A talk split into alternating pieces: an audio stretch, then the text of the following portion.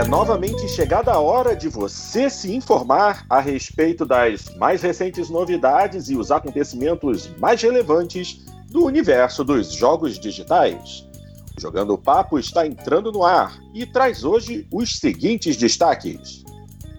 The Legend of Zelda Breath of the Wild mostra a que veio e surpreende com uma nota bem alta no Metacritic. Realmente é um system seller ou ainda é cedo para Nintendo comemorar? Um início de ano tá bacana para todo mundo. Todas as plataformas apresentam títulos com bons resultados de público e crítica. Vamos conversar sobre os principais títulos e como eles têm agradado. Taxa cultural de games. Afinal de contas, o quanto isso é verdade e quanto é sensacionalismo para assustar o mercado e a nós jogadores. Xbox Game Pass. Microsoft apresenta seu serviço de games por assinatura com informações interessantes e muito bem recebidas por todos. O que esperar de mais essa iniciativa? Eu sou o Fábio Porto e tenho comigo nesta sala multiplayer os jogadores Cadelin e Dart Range. O Jogando Papo está carregando.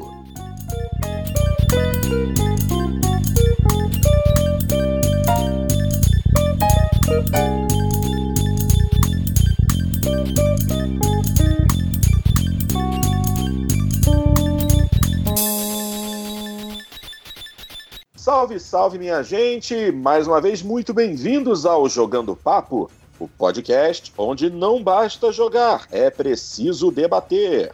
Começando nesse instante a nossa edição de número 87. E, obviamente, começo perguntando aos nossos amigos como vão e o que jogam. Começando pelo Doutor Cadelin. E aí, meu chefe, tudo tranquilo com você? O que que anda jogando? Tudo na paz, Porto. Um bom dia, boa tarde, boa noite para os nossos ouvintes. É, bom, nas últimas semanas eu voltei às minhas, não vou dizer as minhas origens, mas pelo menos ao meu estilo favorito, que é o RPG. É, tenho jogado bastante RPG no PC. Eu, eu aproveitei para pegar ali o Pillars of Eternity e o Tyranny, que são dois RPGs é, muito parecidos, assim, são na mesma produtora. Inclusive, o pessoal que jogou de repente lá no passado lá o Baldur's Gate, por exemplo, pode lembrar, né, desses estilo de RPG da Obsidian, né, que atualmente é distribuído pela Paradox. E, e são RPGs bem densos, cheios de textos para ler, assim, visão isométrica, bem tradicional. Mas eu aproveitei para dar uma chancezinha aí para eles e uma chancezinha de várias e várias horas. É, joguei bastante o Total War Warhammer também, que é uma série que eu gosto muito, o Total War, mas eu demorei para comprar o Warhammer porque lamentavelmente o Total War embarcou naquela leva de jogos para PC que por algum motivo resolveram botar o mesmo preço de lançamento no PC do que o padrão dos consoles. Dos consoles. E aí, é. é. e aí Isso tá embora esse jogo, agora. tá, tá. Embora esse jogo especificamente não tenha sido lançado para consoles, mas a faixa de preço acabou sendo aquela que nós estávamos acostumados. Então eu esperei muito tempo até reduzir.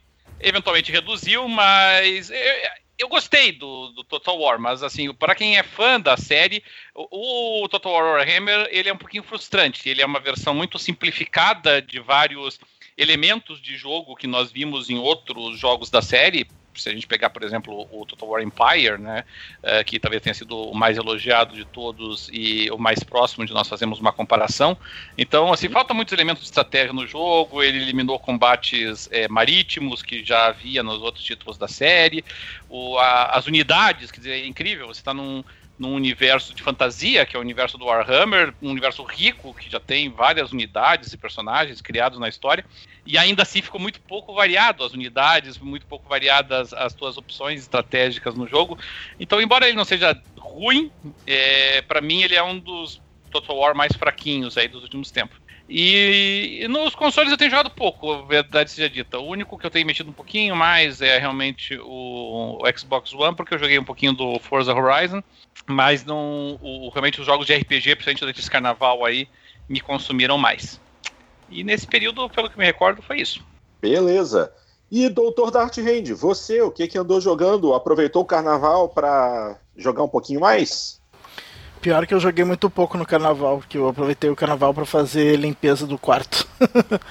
ah, eu achei que você tinha aproveitado para pular carnaval e fazer festa. Não.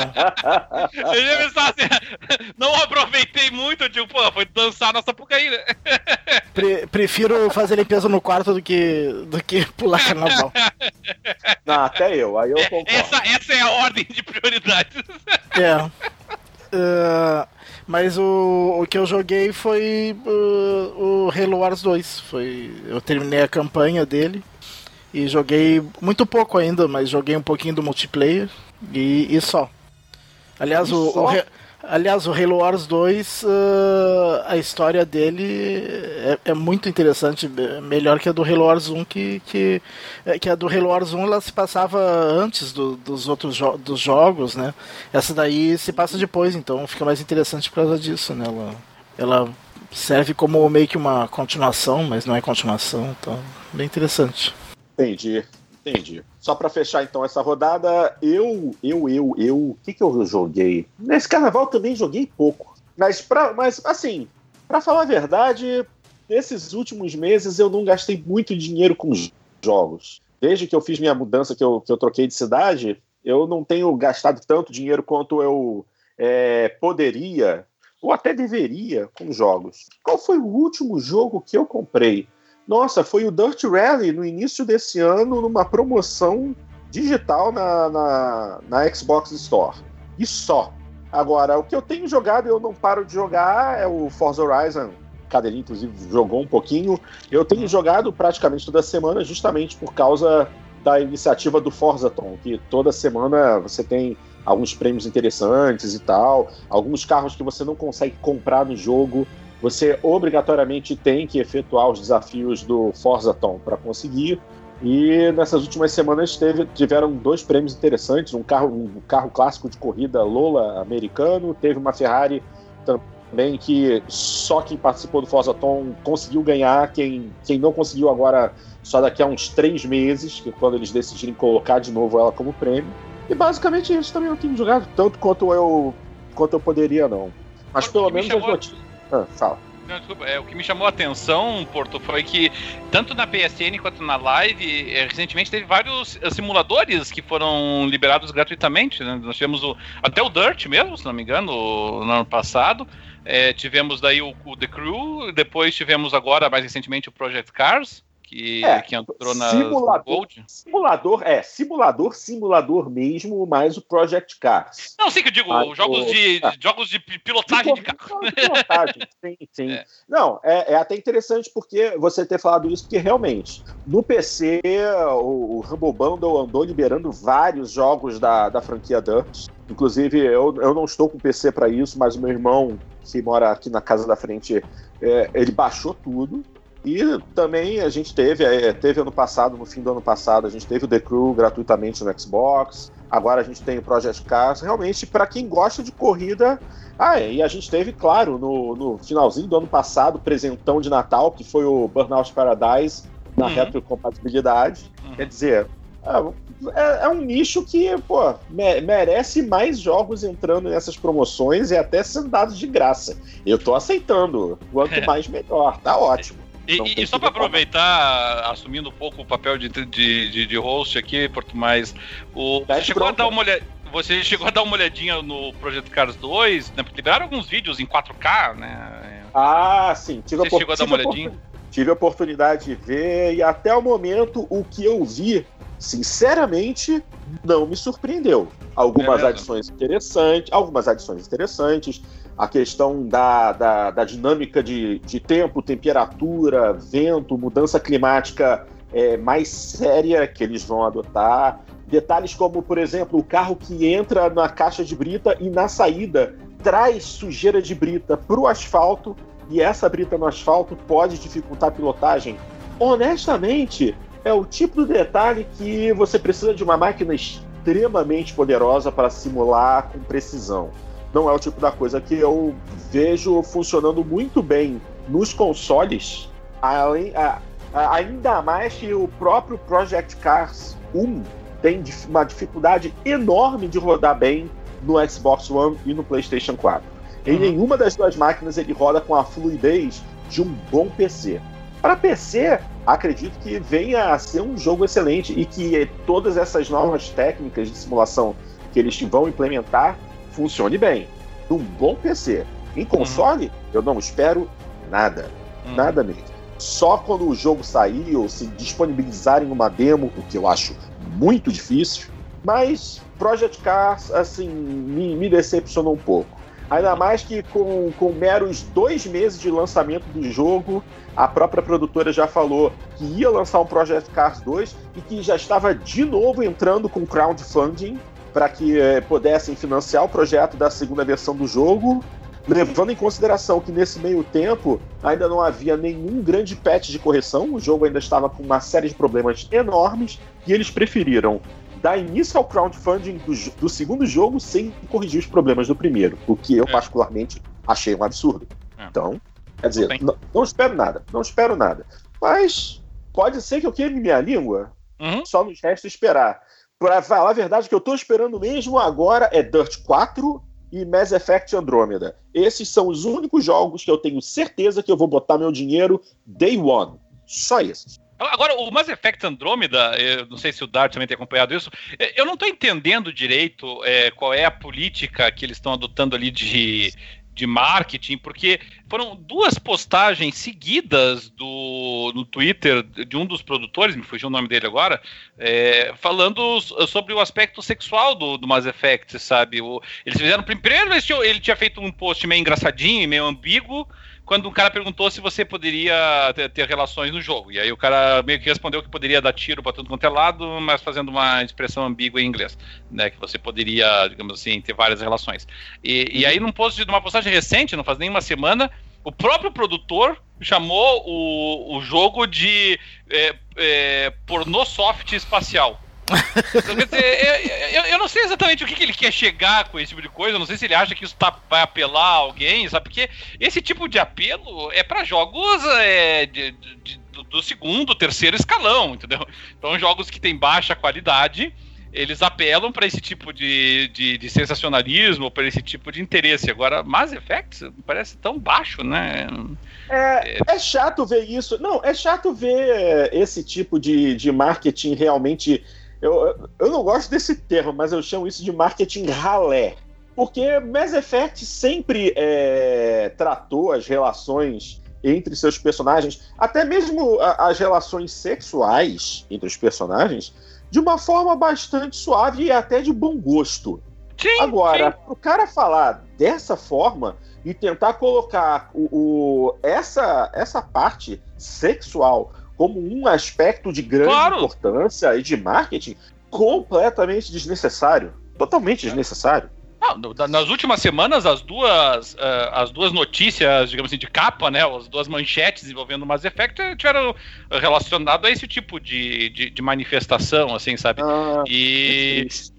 Porque realmente, assim, você tem tanta coisa que você podia falar do Mass Effect, é tanta, é, tanta novidade, o mundo é tão rico, né? Você. Exato. É, eu, eu, tenho um livro de arte inteiro do, do da arte do, do, jogo, né? Do, do Mass Effect aqui em casa. E, e já encomendei no, na pré-reserva a arte do Mass Effect Andromeda, porque eu acho muito bonito, tá lá na minha lista da, da Amazon.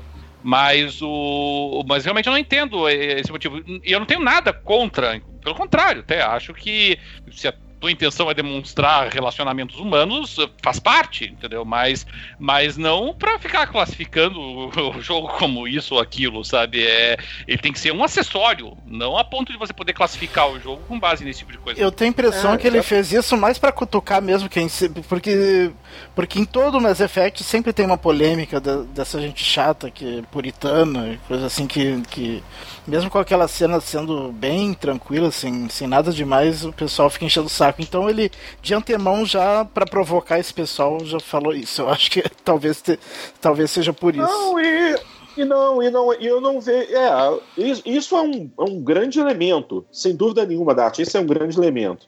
Mas eles querem aproveitar também para mostrar como é que eles são progressistas com o jogo novo. Você vai atirar. O, o termo que o, o, o falou mais cedo a respeito do tal tweet do produtor é, seria atirar para todos os lados. É, foi não o é? Bang, you, you can bang uh, everyone.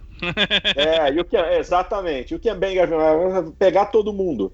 É. Bom, é aquilo. Eles já querem, eles já querem mostrar o Mass Effect Andromeda como um jogo progressista, onde você poderá ter relações é, heterossexuais, homossexuais, com alienígenas de todo tipo. Ok, você já podia fazer isso nos outros jogos, mas transformar isso numa bandeira do jogo é, é completamente é. desnecessário numa franquia que vendeu milhões de cópias e é, é considerada uma das melhores franquias de ficção científica recentes. É, bem isso. Entendeu? É bem isso. Eu vejo como desnecessário, mas o que, uhum. que, se pode fazer? Se é para se é para mexer com os puritanos, acho que não precisava ter sido tão tão direto assim. Também acho. Ah, é aguardar, é aguardar para ver, né? Fazer o quê?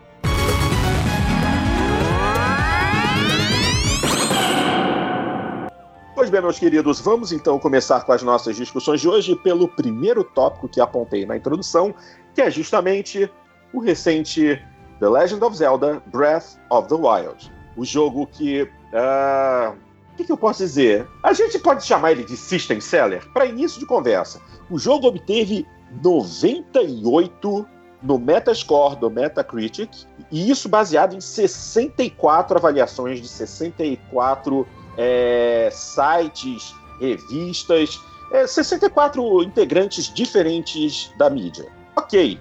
É, eu, eu, não, eu, não, sei como quantificar isso. Quais são os outros jogos que tiveram resultados iguais ou superiores a, a, ao último Zelda? Vamos lá, essa daí é, é, é até fácil porque realmente eh, não é um feito pequeno que o, que o Breath of the Wild conseguiu fazer. O, o, Metacritic, claro, ele, ele faz um levantamento. Tem alguns jogos que ele até coloca na lista deles que são um pouquinho mais antigos, mas assim, o Metacritic ele, ele começa a ser confiável nos jogos desse século, digamos assim, a partir ali de 2001, 2002, uhum. é, ele é mais ou menos confiável.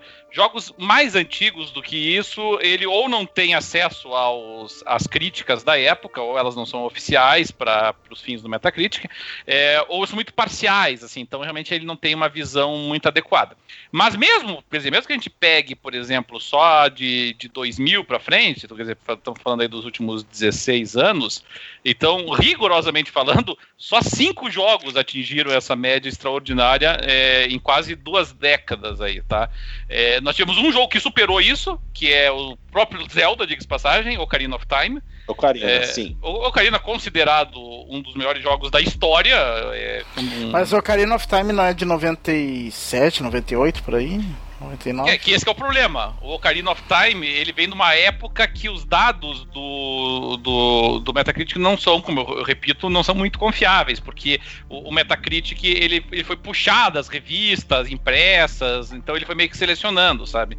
Não, é tão, não era tão democrático a escolha como é hoje. Então esse é um dos problemas.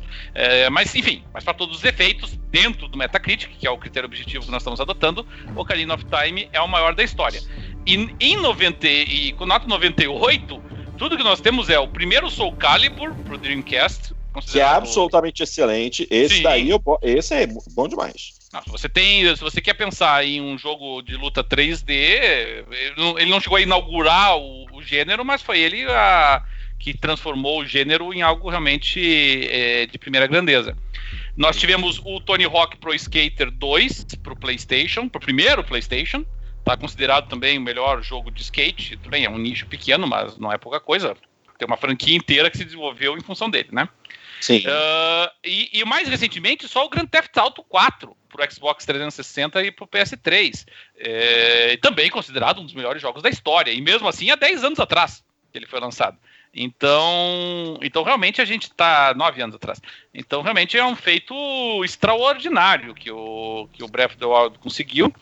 E, e eu acho que sim, ele é assistent seller. Não só assistent seller, como eu não vejo a Nintendo querendo coisa melhor do que uma, um jogo é, tão extraordinariamente é, aclamado por ocasião aí já do lançamento do Switch.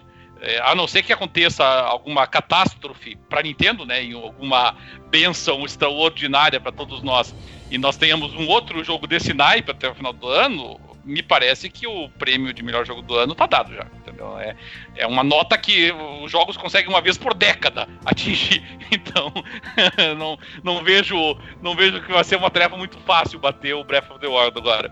E, e, e, confirmando aquelas impressões iniciais que nós tínhamos do Breath uhum. of the Wild, né? Que realmente ele estava é, é, muito grande, muito ambicioso, realmente, é, é abrindo completamente o universo da, é, do, do, do, da Zelda, é, abrindo as possibilidades de exploração do mapa com o Link.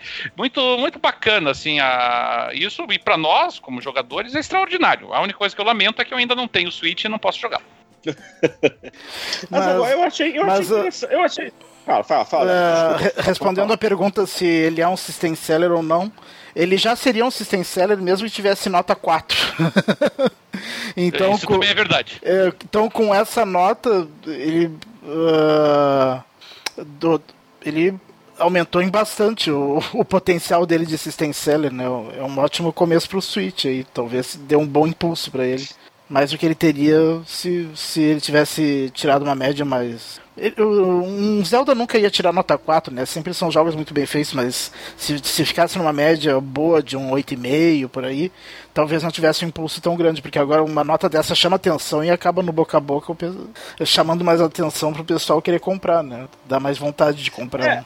É, mas então, eu, eu, eu pergunto isso porque eu achei muito interessante que tenham é, essas notas, que essa nota tenha sido tão elevada. E eu acredito que sim, que o, o jogo realmente vale a pena. E eu também tenho inveja de quem tem um Nintendo Switch na mão. Mas para falar a verdade, eu também, nesse momento, tenho inveja de quem tem um Wii U na mão.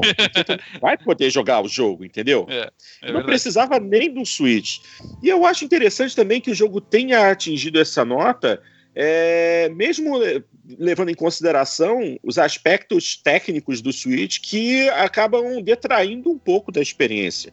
Eu digo isso porque fica bem claro em todas as avaliações que o jogo tem problemas em especial o frame rate.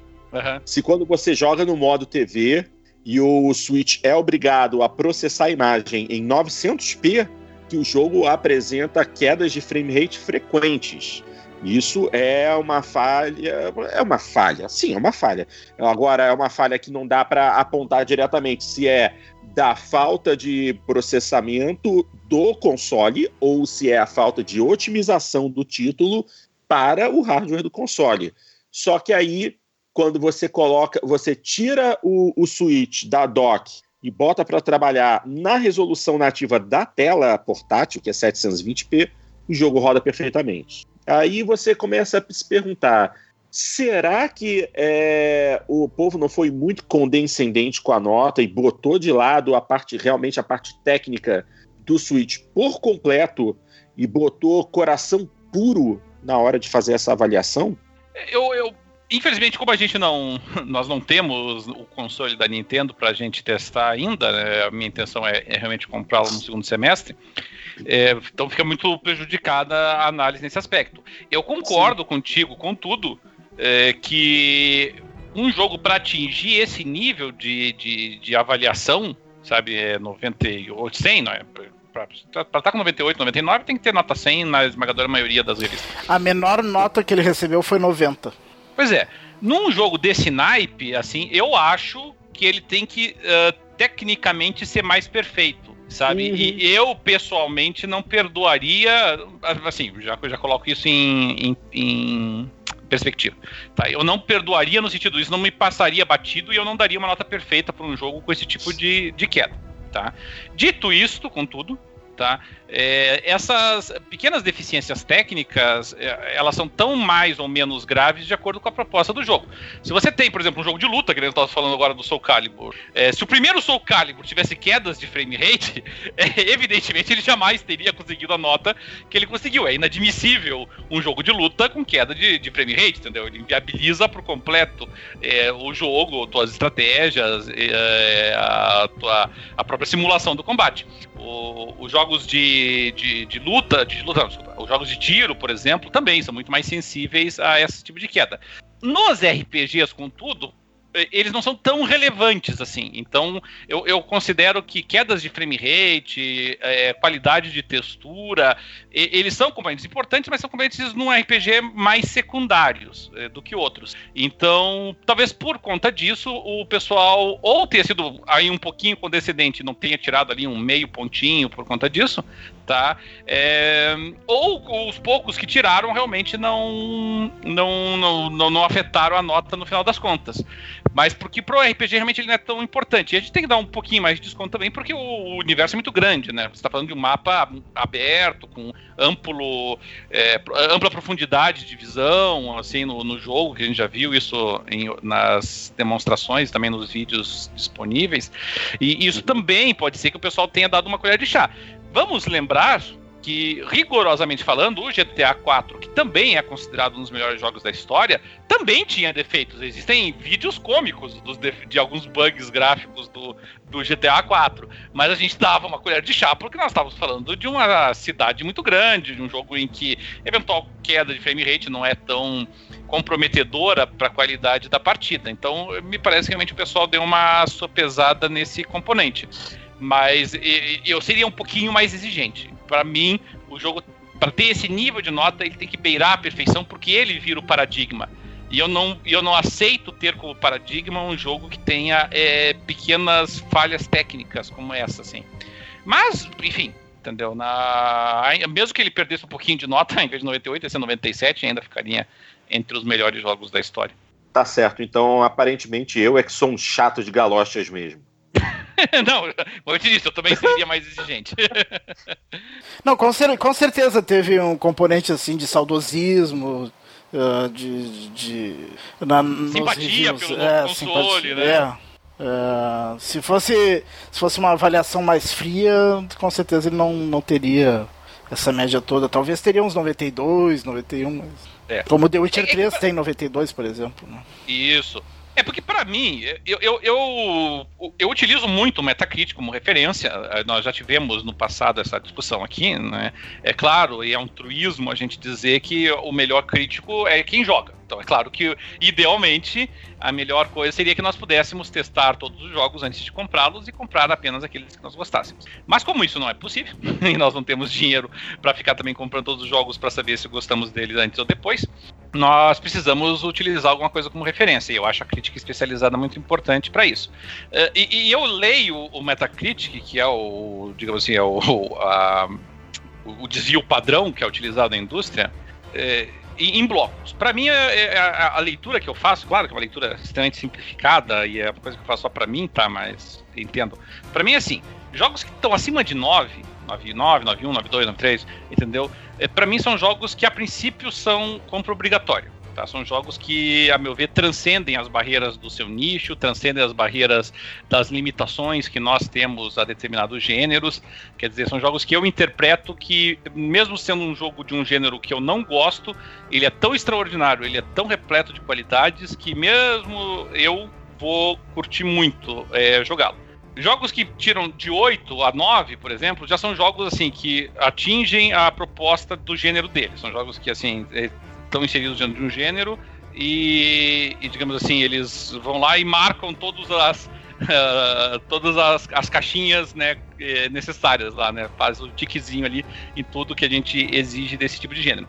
Pra cima de 7 já são aqueles jogos ali que você tem que curtir o gênero ou curtir a franquia para gostar. E abaixo disso, aí é um Deus nos acuda. Aí é, você pode ou curtir, curtir o jogo. Tem que gostar muito da franquia, coisa assim. É, tem que gostar bastante pra, pra, pra sopesar alguns defeitos. Claro que vejam bem, tá? Eu sei que o nosso ouvinte pode estar pensando nesse instante vários jogos que tiraram acima de 9 e eles não gostaram, e possivelmente vários jogos que ficaram abaixo de 7 e eles curtiram. E claro, isso pode acontecer, não tem problema nenhum.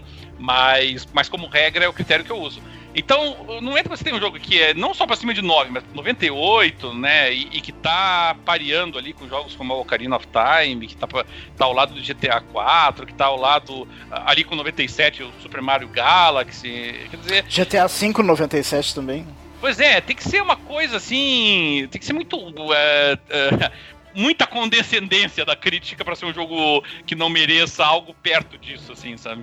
Tá certo, tá certo. Bom, é aquilo. é, eu, eu particularmente não tenho planos ainda de jogar esse último Zelda. Porque, primeiro, não tenho condição no, no momento, nem, nem me vejo é, com condições, pelo menos durante os próximos 12 meses, de botar um Switch na minha, na minha coleção de consoles. E segundo, porque eu não vou comprar um Wii U a essa altura do campeonato. Ah, então, não. Ah, não. Um console que já estava morto desde o lançamento, imagina comprar agora que ele está morto oficialmente, né? Ah, inclusive nas críticas, no, no Metacritic, por exemplo, é, as críticas do, do jogo estão todas pro Switch, não, nem aparece no Wii U como lançamento pro Wii U. Entendeu? Os caras, até a crítica já esqueceu que o Wii U existe e foi seco pro Switch.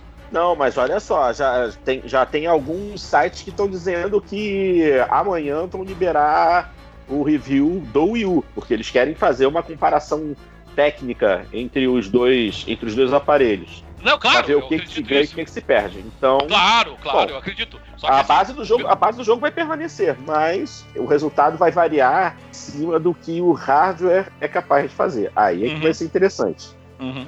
Essa é a, esse é o review que eu quero assistir. Até porque se eu mesmo. É, na situação atual, para daqui a algum tempinho, vou, pô, vai dar para comprar um Wii U baratinho. Aí eu até me meto a comprar um Wii U só de farra. Eu, comp... eu só comprei meu 3DS porque eu consegui pagar 600 reais nele. Não fosse por isso, eu não comprava um 3DS. É, o interessante, né, Porto, que, que o, o pessoal às vezes fica pensando assim, ah, o, o Wii U realmente foi um console que não deu certo, foi um console é, que fracassou comercialmente. É, e aí, de repente, a pessoa olha pro Wii U e pensa, tá, mas o Wii U de repente tem ali. Que jogos que o Wii U tem? Ele tem lá um Zelda, ele tem lá um, um, um Splatoon, ele tem lá um Super Mario Galaxy, não sei o que e tal. Mas vamos para pensar objetivamente, assim, sabe? É, a maioria dos jogadores. Quantos jogos, assim, você é, não nós, evidentemente, tá? Se a gente botar nós, que somos meio maluco na, nessa história, vai estragar a comparação. Mas vamos pegar um jogador normal, um jogador médio. É, quantos jogos essa pessoa vai ter num console que ela realmente vai ter gostado, vai ter curtido, vai ter achado um jogão, entendeu? Provavelmente uma meia dúzia também, sabe? E uma meia dúzia ela vai conseguir no Wii U, assim, seis, sete, oito excelentes jogos tem, pode ficar tranquilo que tem, entendeu? Não tenha dúvida alguma disso. É, o que vai acontecer com o Wii U foi o que aconteceu com o Xbox 360 e PlayStation 3. Agora que eles não são mais os consoles correntes, e o que você tem agora é uma base final de estoque do, dos dois consoles que é, estão deixando de ser produzidos, já deixaram de ser produzidos, e o que está sendo vendido agora é estoque final. Você também já passou por uma lista enorme de jogos que foram lançados e você vai lá, pega essa lista, vê o que é do seu interesse e só compra aquilo que você acha que realmente vai te agradar. Você compra um console mais barato e só compra aqueles jogos que realmente geram interesse para você. Eu acho que isso é o que pode vir a acontecer daqui para frente, num futuro, comigo pensando no Wii U. Eu quero Wii U para quê? Eu quero jogar Sonic Lost World, eu quero jogar é, o, o vou, vou, poder jogar esse Zelda, não vou precisar investir num hardware extremamente caro, não vou pagar dois mil reais no Switch, eu vou pagar 700 ou 800 reais no Wii U para mim é mais vantagem. E aí eu é, também ver o que, que teve de interessante na, na biblioteca de jogos do Wii U e adquirir. Aí eu é, sei que eu é, é. um console da Nintendo aqui. É, você vai. Você, você vai ter jogos que já passaram pelo crivo do, de outros. De, da crítica e de outros jogadores. Sim. E, e, no caso do Wii U, então, quer dizer, para a gente pegar aí um exemplo de um console que, em tese, foi um console realmente muito, é, digamos assim, aspas, fracassado, mas vamos lá, né? Você vai ter é, é, Super Mario 3D World, você vai ter o Bayonetta 2, que é exclusivo dele, você Opa, vai ter. Viu? Você vai ter o Splatoon, que é, ganhou até como melhor é, multiplayer melhor FPS no, no, lançamento. Você tem Super Mario Maker, você tem Pikmin 3, você tem. Uh, que mais aqui? Você vai ter Xenoblade Chronicles uh, 10. Então tem muito jogo legal, assim, que inclusive é exclusivo do console. Né? A gente não pode nem esquecer disso. É isso aí. É isso aí. E assim eu vou me convencendo de que eu ainda posso ter um Wii U. Olha que beleza. Ah, que beleza, só vou precisar comprar é um HD externo para ele, coitado. Mas é. tudo bem. Bom, mas, mas isso vai ser uma coisa que você vai ter que comprar pro Switch também, então não adianta que você vai ter que botar pelo menos um cartãozinho de memória a mais ali no Switch. É, e eu ainda não tive nem vergonha na cara de comprar um HD externo pro meu Xbox. É, aí Ai, não- ai. É, é. Me chame de preguiçoso ou pobre, você pode escolher à vontade. É, no Xbox One eu tenho um HD externo de 1GB e, e mesmo assim, somando. Giga? Não, 1 um, um giga. tera. Um Um tera, tera. um tera. Ah, Ah, e somando. É um pen- o, o HD externo é um pendrive. E somando um tera dele com os 500 GB do, do original, que na verdade não é 500 GB, é 380, 370 mais ou menos. Sim, Ah, do original, ah, mesmo assim, eu tô sempre tendo que, tendo que apagar os jogos pra pra poder instalar novos. É, é, são Olha, eu muito tenho, pesados oito, os eu jogos. tenho oito jogos. Eu tenho oito jogos instalados no Xbox One e eu só tenho 30 GB de memória disponível. Ah, beleza. Tô no. tô- é, tô no, tô no esbarro. Aí você aí eu paro e penso, meu Deus, quando eu comprei o meu primeiro Xbox 360 lá para os idos de 2006, o meu console tinha um HD de 20 GB. E eu estou reclamando que eu só tenho 30 GB disponível no meu Xbox. Meu Deus do céu, o tempo voa. É que os jogos cresceram muito de tamanho, né? Agora imagina quando vierem os jogos a 4K, no tamanho deles. Nossa, isso é um estrago. No meu, Triste. PC eu tenho, no meu PC eu tenho 3 tera. E uma das coisas mais importantes que aconteceu pra mim foi quando o. Porque antigamente, o pessoal que joga no PC vai saber, antigamente o Steam ele só permitia que você gravasse pra um diretório. Entendeu? Uhum. Então, se você tinha mais de um HD, ou pior ainda, se você até particionava esse HD, no momento em que você atribuía um diretório de download pro Steam, esqueça, meu amigo, era aquele lá, entendeu? Então, você até podia mudar ele, mas ele não ia conseguir buscar os jogos que estão no outro, sabe? Então, você tinha que transferir todos os jogos para um outro e, obviamente, tem que reinstalar eles, né? É, aí, recentemente, recentemente, eu não vou saber dizer quantos anos, mas foi relativamente recente. Aí o Steam permitiu que você começasse a, a dispersar ele em várias pastas, né? E aí facilitou para mim, eu pude dispersar entre meus vários eh, discos rígidos. Mas também, eu tenho 3 teras no meu computador, se eu somar os três, eu não devo estar com 500 GB livres. É, quer dizer, é, só- é- é- é gasto, né? É gasto. Porque você compra o console, ou você compra o seu PC, aí você começa a comprar os jogos, aí você lembra que não tem mais espaço. Aí vai comprar mais um HD. E não é barato. E é, nós, nós- nós somos uns bobos, né? A gente dá dinheiro à toa pra esse povo. A gente quer colecionar, a gente quer ter, vamos gastar. E é dinheiro que sai de onde não existe pra alimentar esse nosso vício. Mas a gente É. ama isso. É tão, é tão melhor que ficar enchendo a cara ou puxando cigarrinho.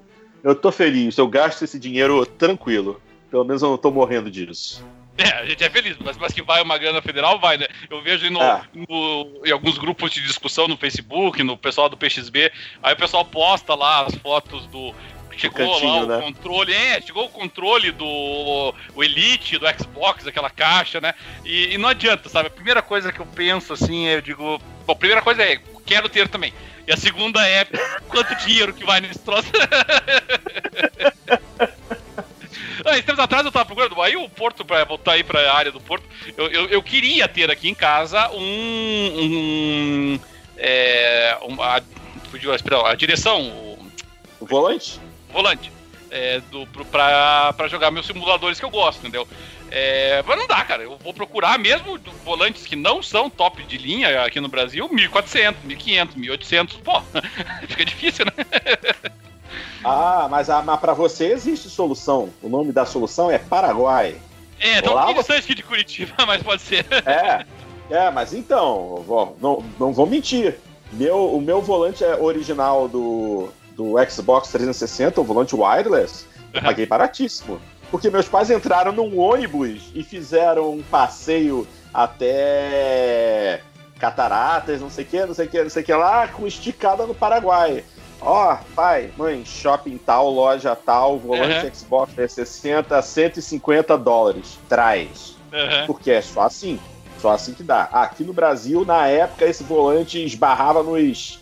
Era 600, 700 reais, eu paguei 300. Mesma coisa com o controle Elite. Eu adquiri o controle Elite.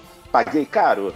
É, pô, pagar 500 reais num controle é caro, sim. Sim. Mas, sim, pô, sim. não são os 1.100, 1.200 reais que tinha nego no Mercado Livre pedindo. É. Mas sabe Então- que esses dias eu vi numa loja eles vendendo o controle Elite por 480 reais aqui no Brasil. Uh, esse tá bom, hein? Hã? É. Por favor, link no, no- link no post do, da- do, do, do- do- desse podcast, porque só de você falar um negócio desse vai ter nego já com o olho brilhando. Pior que eu não, me, eu não me lembro o nome da loja agora, mas eu vou procurar. Ah, agora, É. agora se vira, filho. Você falou vez. Mas, mas, isso, mas isso faz alguns meses, faz uns 3, 4 meses que eu vi isso aí. Ah, então foi promoção relâmpago. Aí, gente. Não, é, não, ela. Não, ficou um, bom, ficou um bom tempo com esse preço, eu me, se eu me lembro. Não foi relâmpago, não. Tá bom, então. Não tá. sei como é que conseguem, né? Porque é, o, é praticamente o preço de lá, né? Mas.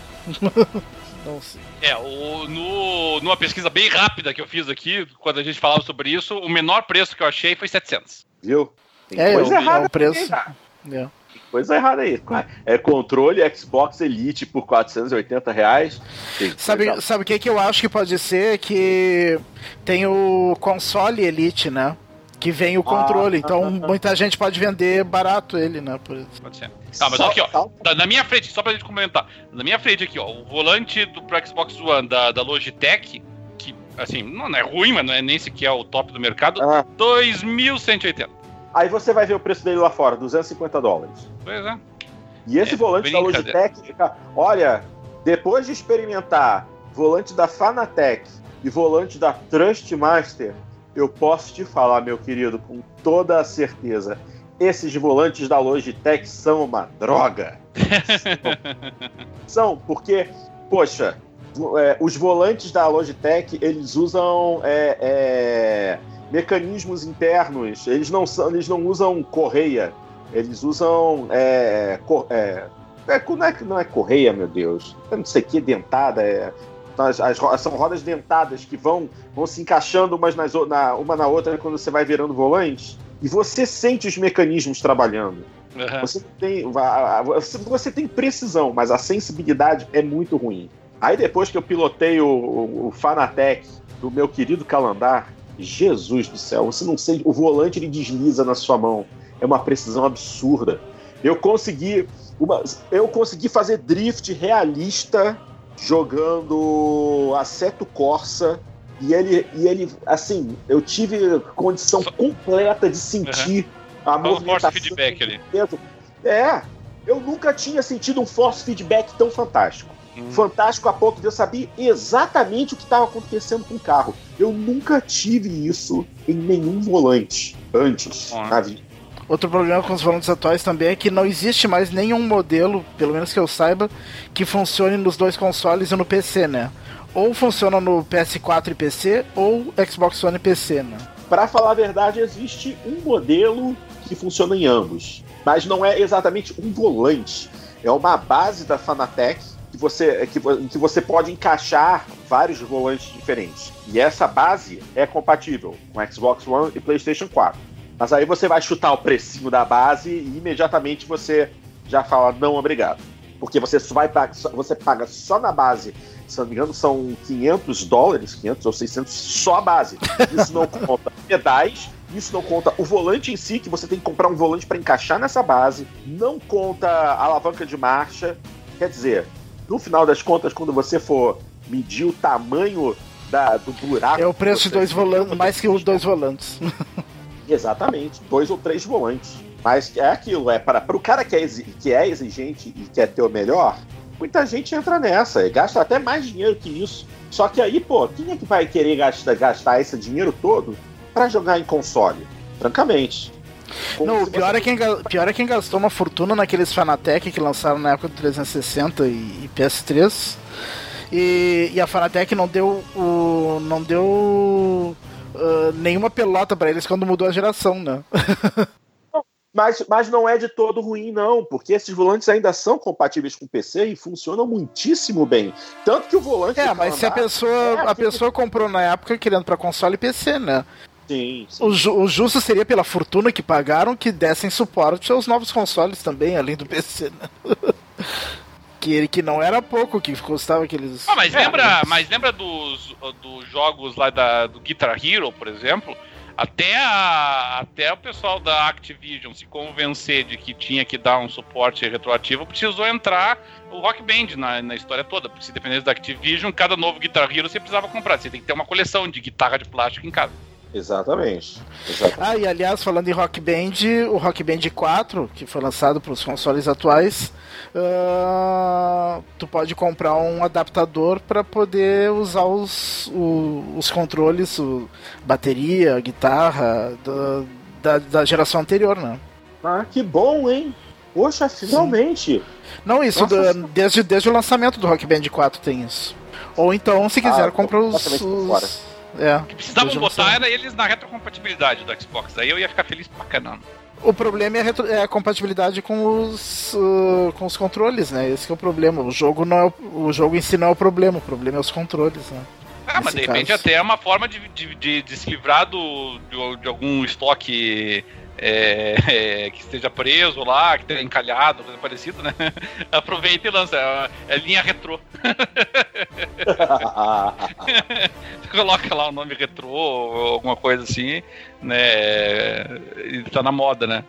E também, uh, e também, se eu não me engano, o, o Rock Band 4 ele ele permitiu, né, que, que se aproveitasse os DLCs que tu tinha dos anteriores, né? Teve alguma coisa assim. Teve, então, teve. Então acho que por isso que eles não botam na retrocompatibilidade os anteriores, porque o pessoal pode, pode transportar várias músicas, né, que tinha. É, e isso pode gerar problema também, né? Porque já era, já era uma, uma, uma forma de adaptação você trazer os dados e as músicas do jogo anterior para o jogo mais novo. Quando você fizer isso trocando já até de plataforma, de repente isso vai começar a ocasionar problema com os pacotes de música que você havia adquirido. Pode.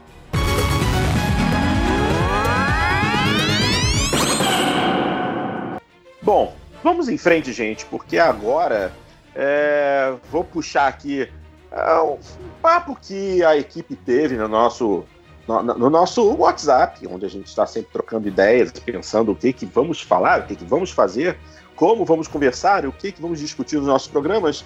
E o nosso querido Cadelinho é, publicou, vou, vou até ler para vocês tá aí pela primeira vez um, um o nosso programa Insider para você que é ouvinte do Jogando Papo. É, eu vou ler aqui a respeito. Eu vou ler as duas postagens. Duas postagens? Não, três postagens que o Carolinho botou em nosso grupo do WhatsApp hoje, quando estávamos discutindo sobre é, o material e a pauta que iríamos é, discutir. Ele escreveu assim: com relação ao programa de hoje, colegas, penso que temos de tratar do serviço de assinatura da Microsoft daqui a pouco a gente fala sobre isso, do excelente início de ano da Sony, certamente vamos falar, e ele inclusive cita diretamente Horizon Zero Dawn, Nioh e Nier Automata, naturalmente do novo Zelda, na medida do possível. Essa notícia de possibilidade de tributação sobre certos serviços de jogos é relevante também, sim, vamos conversar sobre isso. Uh, aliás, um bom início de ano esse 2017, hein? Regra geral, os jogos mais esperados vêm confirmando sua qualidade, mesmo os que não chegaram a ser aclamados, como Halo Wars 2 e For Honor, ainda assim estão longe de terem sido frustrantes. E aí nós temos Horizon Zero Dawn, Nioh, Breath of the Wild, Resident Evil 7, Torment, Yakuza 0, Stardew Valley chegando no Xbox One. Muito bom começo. E é isso aí, sem dúvida nenhuma. 2017 está começando com muito mais fôlego do que 2016. Vocês lembram que ano passado estava todo mundo murcho nessa época do ano? A gente não tinha nada de interessante. Que, que, qual, qual foi o jogo que deixou todo mundo de boca aberta ou deixou a gente salivando no início de 2016? No início de 2016? Não, Puxa vida, aqui tem que buscar da memória. Né? Nada. Né? Eu não lembro de nada. Foi aquele, foi aquele jogo de PlayStation 4 que todo mundo dizia que ia ser jogo do ano e acabou sendo a maior furada. Eu não tô me recordando o nome dele. Era ano. Não, ano não. Não, o The Order? Isso, The Não, o The Order foi em 2015. Não, The Order, foi... é, o The Order é mais antigo. E 2016, gente? O que, que teve de bom no início do ano? Bom, teve o, no início do ano. É, bom, deixa eu pensar aqui assim. É que o The Witcher 3 e o Uncharted foram mais pra metade, assim, né? Foi, foi o primeiro semestre, mas mais. Não, é. The Witcher 3 é 2015, não é? É, The Witcher 3 é 2015. Ah, é verdade, é verdade. O que, teve, o que teve no ano passado foi a expansão, né? Que a expansão ganhou o prêmio lá e eu acabei até deslocando ela ah, pro ano tá passado. Certo, tá certo. a é, expansão é. foi do ano passado. A expansão que ganhou que ganhou o prêmio lá. O início do ano passado foi fraco mesmo, assim, eu não tenho recordação, assim. É, o primeiro que... jogo melhor, assim, do início do ano, que foi mais pra maio, foi o Uncharted 4, né? É, ah, teve em março, de, em março teve The Division. É, é. Meh. É, bem meh mesmo. É, no, no, PC, no início do ano passado, e aqui eu tô vendo pelo, pelo, pela minha lista de compras, tá? Não é porque a minha memória às vezes é tão boa. É, pra PC até que tava bom, porque no início do ano passado tivemos o Stardew Valley, que chegou agora para Xbox One, mas tinha chegado para PC em fevereiro do ano passado. E, e, e, tinha também o. E tinha também. Qual? Ah, o XCOM 2, que foi no início do ano passado também. Muito bom. É um dos melhores jogos do ano passado, inclusive. Então, pro PC até que o, o início foi um pouquinho melhor. Para Xbox One e PlayStation 4 foi um lixo o início do ano passado. Não tinha nada.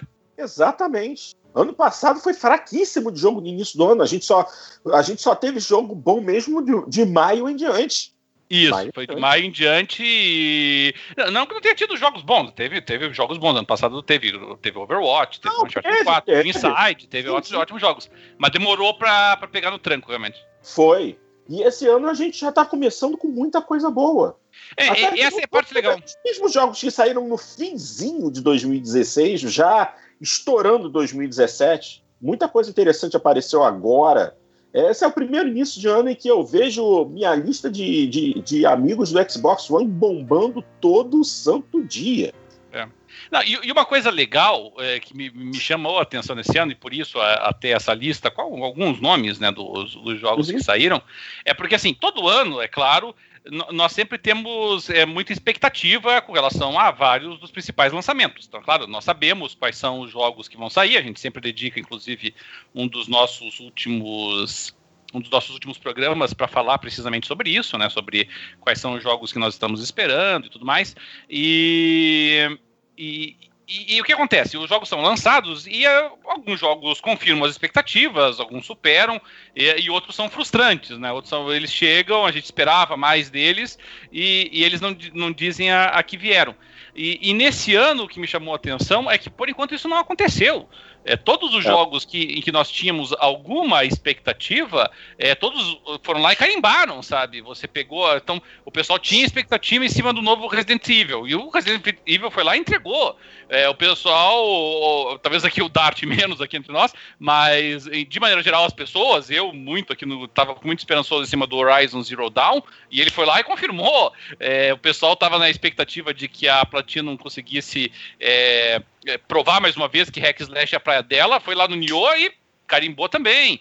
Uh, o Nier Automata não saiu ainda, mas as primeiras críticas colocam ele em 94, 95, sabe, de, de média. E, e, então, realmente, sim, os jogos estão uh, uh conseguindo emplacar. E, e, como você mencionou, mesmo alguns outros jogos assim que não, não chegaram a ser uma unanimidade, como For Honor e como Halo Wars 2, nenhum dos dois a gente vai chamar que foi frustrante, entendeu? Só não, não são candidatos a, a jogo do ano, embora o Halo Wars 2 talvez até na categoria de estratégia até possa ser, mas, mas ainda assim foram jogos bons, assim, então não teve é, frustrações, sabe, nesse ano, e eu acho que isso é muito, é muito interessante, porque no, no ano passado realmente houve algumas, assim, sabe, parece que pensar que eu acho que o Far Cry Primal não, não viveu bem à altura do que a gente esperava dele. Verdade. O, o, o Batman da Telltale foi, foi um fracasso.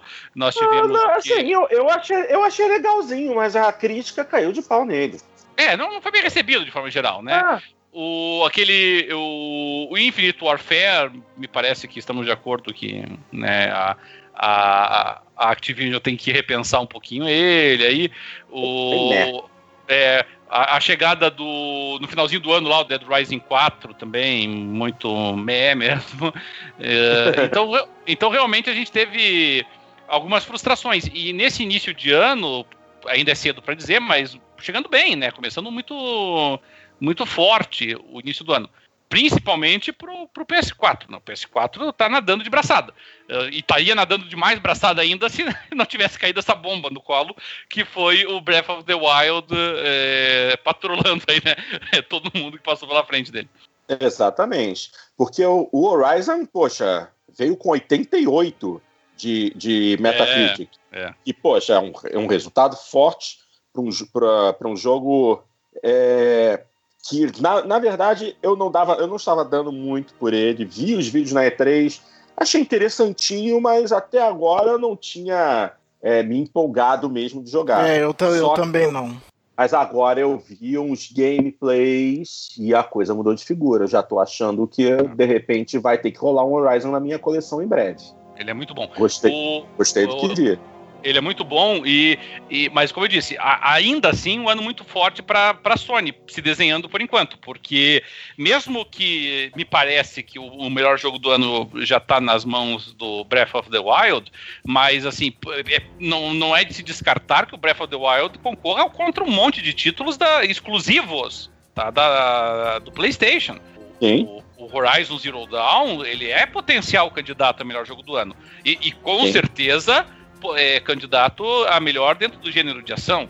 A mesma coisa o Nioh. E, e, provavelmente a mesma coisa o Nier Automata. Então, se, o, se esses três jogos aí entrarem no mesma categoria, talvez um outro aí o pessoal prefira colocar como RPG, mas se os três entrarem na categoria de ação, por exemplo, a Sony vai estar concorrendo contra ela mesma. É, tamanho é. É, o, é. o, domínio nesse início de ano e, e, sem que, isso é importante que se lembre, sem que a Microsoft tenha nada a oferecer pelo resto do ano agora, porque por mais que o Phil Spencer agora tenha dito que, que a Microsoft tem que se concentrar em jogos na próxima E3 e não em hardware, qual que é a probabilidade disso acontecer no Óbvio ano de lançamento do Scorpio, entendeu? Não tem. Exato. Sabe? A não ser Eu que eles acho... anunciar jogos para daqui a dois, três anos, e aí correndo o risco de não. serem eh, cancelados que nem o Scalebound. Isso, é, exatamente. Isso, em, isso que o, o Spencer falou em especial, eu achei de uma bobagem, uma, até uma burrice sem tamanho. Como é que eles vão se concentrar em jogos? Não, temos que nos concentrar em jogos. Vai fazer o que com o Scorpio, cacete? Gastou é. quantos milhões para fazer esse é. console para bater no peito? É o console caseiro mais poderoso. Vamos esquecer, vamos botar o Scorpio um pouquinho de lado e vamos falar de jogos. Tá bom, Uhum. Cara, não dá para não dá para entender certas não dá para entender certas coisas que passam na cabeça dos bambambãs manda-chuvas de, de, de, de, Microsoft, pô. Se bem que a Sony também já deu suas cagadas, mas fazer o quê? De qualquer forma, no momento, realmente foi como você disse. É, se a gente pegar o que tá saindo de jogo agora e pensarmos mais lá do Sony, eles estão com a bola batendo lá a quadra deles bonitinho. Poxa, é, Nier Automata. O jogo, o jogo ainda nem foi lançado. O jogo vai ser lançado daqui a três dias. Nós estamos fazendo essa gravação na noite do dia 3 de março. Ou seja, é... terça-feira o jogo sai. E as, com as seis críticas que tem, que são poucas, ainda assim, com seis críticas, o Metascore dele é 94. É. E a, e a crítica, a, a, preview tanto do Eurogamer quanto da, da Edge pro jogo foi muito positivo. Sim. Já indicando uma review forte no, a caminho aí. Não, e o que mais me dói é que é um jogo da Platinum Games tirando um senhor notão, enquanto o Xbox fica sem Scalebound e sem a promessa de um jogo de ação para começar o ano com qualidade. E o jogo era da mesma produtora. Isso é. me dói demais. É. O, o, ano, um ano muito ruim, realmente, a princípio, para o Xbox One. É, o PlayStation 4 muito forte com exclusivos. O PC é muito forte até com exclusivos. O PC Sim. teve o, o, Shadow Tactics, que é o Blades of the Shogun, que é um jogo exclusivo para PC, muito, muito bom. É, também de tática de esquadrão, que é um gênero que o PC domina muito bem. É, teve também o, o, o, Torment Tides of Numenera saiu para os consoles também, mas é, me parece claro que é um jogo que funciona melhor no, no PC. PC. também. Então, então teve o Super Hot, que talvez seja possivelmente um dos melhores jogos de realidade virtual já lançados é, para o PC também. Então, então realmente o PC muito forte, PS4 muito forte e o Xbox One, se a gente excluir o Stardew Valley, que, que já tinha sido lançado ano passado para PC, e, e, saiu daí nos consoles exclusivo por enquanto para Xbox One, que é uma conquista extraordinária para Xbox One. Quem não jogou ainda Stardew Valley, dê uma chance para ele, é um jogo extraordinário. O pessoal que curtia antigamente lá o Harvest Moon, por exemplo, um jogaço da Nintendo, o Stardew Sim. Valley é um sucessor espiritual dele, muito, muito bacana mesmo, e vale muito a pena. Mas fora ele, aí o melhor jogo exclusivo do ano do Xbox One é precisamente o Halo Wars 2, que está com menos de 80, está com 79. Então, Exato. Veja como tá difícil o ano para a Microsoft, assim, sabe? É, eles vão precisar se mexer urgentemente. Até mesmo por isso, eu acho, justamente por ter essa visão global que a gente está tendo aqui, que você está trazendo isso para gente, é essa visão global que passou na mente do Phil Spencer e uh, a base da Microsoft está tremendo. Vamos falar tá. mais de jogos. Tem que estar. Tá. É, tem que estar. Tá. Tá. No final do assim... ano passado, eles não, eles, no, no, final do ano passado eles se gabaram que o Xbox One vendeu mais que o PlayStation 4 durante alguns meses seguidos, não sei se foram três ou quatro meses seguidos. Mas isso aí foi só uma marola. É. Foi só uma marola. Porque qual, é, qual é o grande investia... jogo exclusivo do, do, do, Xbox One pra esse ano? Eu, eu desconheço. Vocês sabem qual é? Não tem. Não tem. Tem o Sea of Thieves. O Sea of, Thieves, por enquanto. Mas ele já tem. Ah. Mas, tá, mas tá com data marcada já? É, essa, eu ia perguntar é, isso. É, data certa não tem, mas diz que é esse ah, ano. É, é e, e, vamos lá. A, a, a, a, Sony coloca na mesa três cartas, entendeu? Do naipe de, de Horizon Zero Dawn, é, Nioh e Nier Automata. A Nintendo vem e truca com Breath of the Wild e a resposta da Microsoft é Sea of Thieves, independentemente de, de que venha a ser um bom jogo, mas convenhamos, né? Nós estamos falando de. É, é, não, não é para brigar com, com, o time grande, né? Esse é o problema. Só que assim, desses três da Sony, o único que me interessa é o, é o Horizon. Os outros dois não, não me chamaram atenção. assim, pessoalmente, eu pessoalmente. Não, claro, claro. Pra mim, pra mim é um pra um. É, é Halo Wars versus uh, Horizon Zero Dawn. Não, e eu, eu não acho que Halo Wars deva tanto a ele, assim. Não, eu, eu suponho Qualidade. que quem. Claro, concordo contigo. Eu suponho que quem tenha um PlayStation 4 é, se ressinta de que o PlayStation 4 não tenha é um jogo de estratégia como o Halo Wars. É claro que faz falta, mas, mas me parece que também o Xbox One não, não tem jogos de ação para fazer frente a, a, essa leva da, da, da Sony. E, e, com absoluta certeza não tem nenhum RPG que vai fazer frente ao Breath of the Wild, sabe? Então é, essa é a, é a problemática. Não, mas, mas, também, mas também tem uma coisa. Historicamente, pelo menos nos últimos dois, três anos, sempre a Sony vem forte no, no início do ano e no fim do ano vem, não vem quase nada. E a Microsoft é o contrário, né? No início do ano ela costuma não lançar nada e, e deixa todas as fichas pro final do ano. Só que para esse ano ainda não tem nada anunciado, né? É, Dizem é, que vão anunciar na E3. É isso que eu ia te dizer. Nos outros anos, nós sabíamos o que, que vinha pela frente, entendeu? Então nós olhávamos pros, pros futuros lançamentos da, do Xbox One e nós sabíamos que, ah, tudo bem, o Xbox One tá meio fraquinho nesse início de ano, mas ele vem mais forte daqui para frente, sabe? Mas... Se, bem que, se bem que é relativamente comum também a Microsoft anunciar na E3 para lançar no fim do ano, né? Jogos que, que não tinham falado nada ainda. É. Não, tudo bem, se, se tiver uma, uma, alguma coisa na manga, assim, que vá, que vá jogar, tudo bem a, a único desconto que eu, que eu dou para a Microsoft nesse aspecto, tá, Dart, é que, é que, realmente, em termos assim, de grandes lançamentos, é, me parece, confirmados pelo menos, é, realmente me parece que a Sony realmente começou o ano forte e agora dá uma segurada, realmente, entendeu? Mas é, eu, eu, não tenho certeza se o Persona 5 sai para Xbox One também. Se for só da se for só pro PlayStation 4, aí tem mais o Persona 5 eu, chegando. Eu tenho, é, eu tenho a impressão que Persona 5 é só pro PlayStation 4. É, e, a gente uma... também, e a gente também não pode se esquecer do, do jogo do ano. Breath of the Wild, que Breath of the Wild, que esse bafo selvagem aí. Isso não é nada. No fim desse ano tem o jogo do ano, que na verdade é o jogo da década, que é o jogo do século. Vamos lá. Que é Shen Shenmue 3, rapaz. é esse ano. Pô, esse é o Será jogo, que é sai? É em, em tese. Em tese.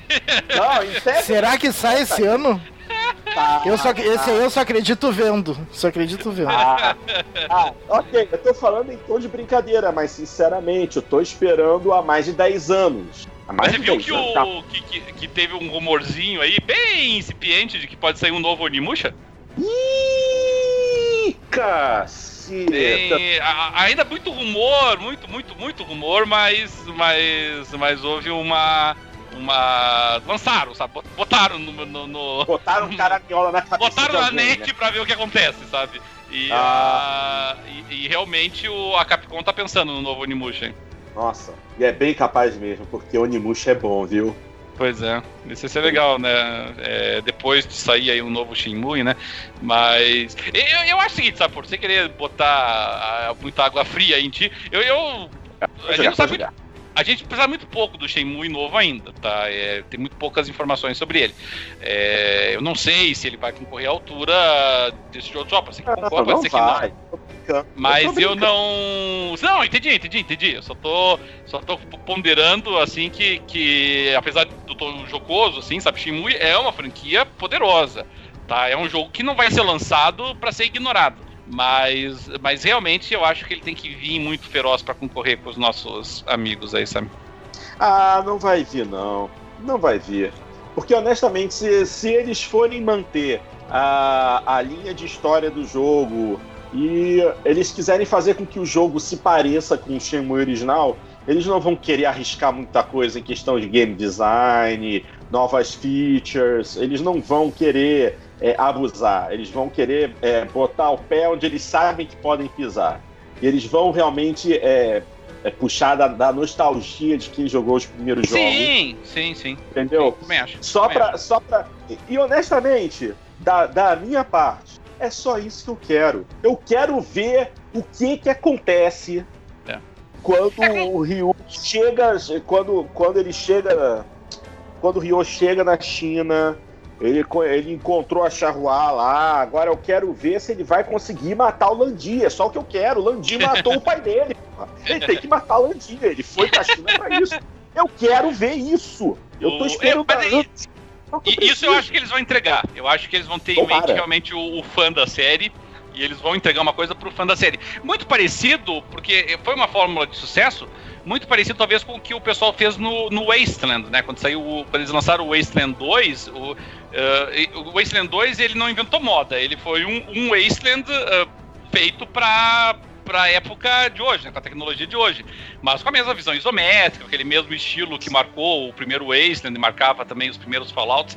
É, e deu certo, assim, é- era, era o que os fãs queriam, sabe? Os fãs queriam rever o, o Wasteland e, e nesse sentido eles receberam o que pagaram, né? Porque também foi, também foi feito através de crowdfunding. É, esse é. Bom, Shenmue 3 é crowdfund, crowdfunding Parcial. entre aspas. né? É uma, Porque na verdade. um teste de mercado.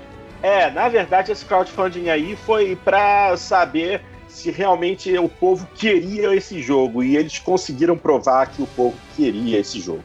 É, Eles conseguiram juntar um dinheiro que eles não esperavam numa, num intervalo de tempo muito curto. Aí viram o quanto eles demoraram pra botar esse jogo pra andar.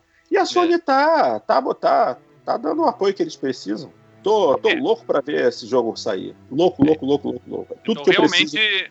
eu concordo, é, Fá- Fábio, e, e- e eu acho realmente que a. Que a não ser que a Microsoft venha com surpresas muito estrondosas na E3, mas assim, põe estrondosa nisso, mas estrondosa do naipe, assim, da gente não ter nem sequer rumores a respeito delas, é, vai ser muito difícil a Microsoft A esse- surpresa estrondosa vai ser o cancelamento do Crackdown 3. Esse, esse um sumiu negócio realmente do mapa. Vai ser lançado pro, pro Scorpio. Você compra o Scorpio e ganha Crackdown 3. Bom, e, e olha só, estou muito feliz porque uh, eu entrei agora aqui no Kickstarter do, do Shenmue para ver como é que ficou, afinal de contas, a situação. E eles conseguiram atingir 6 milhões de dólares em doações.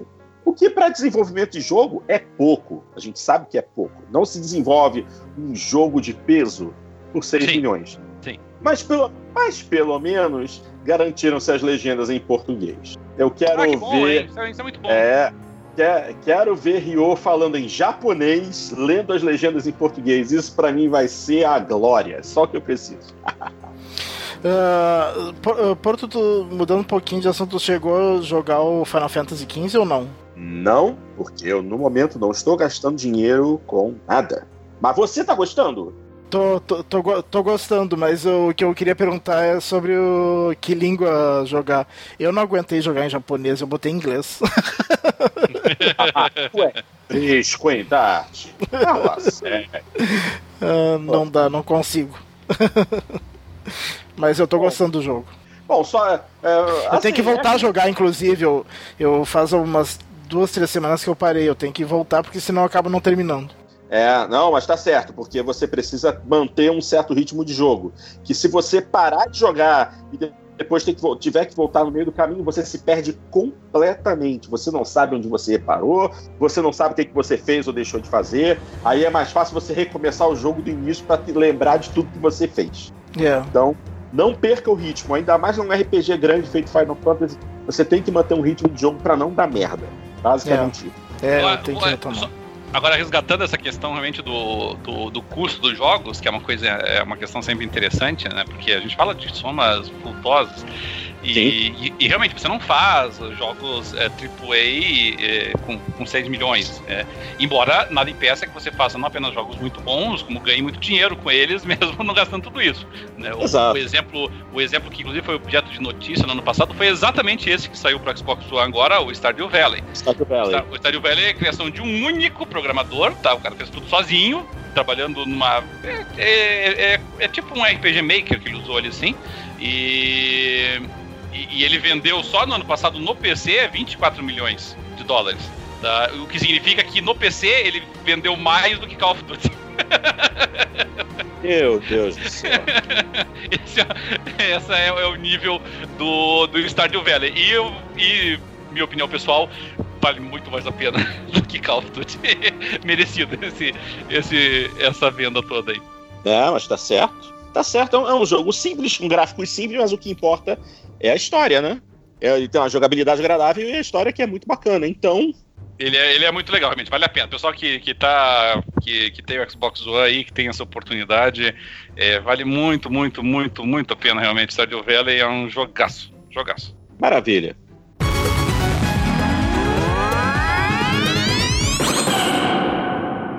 Pois bem, minha gente, vamos seguir em frente então, porque agora Uh, vamos conversar a respeito de um assunto que surgiu é, basicamente hoje, né? Hoje, dia 3.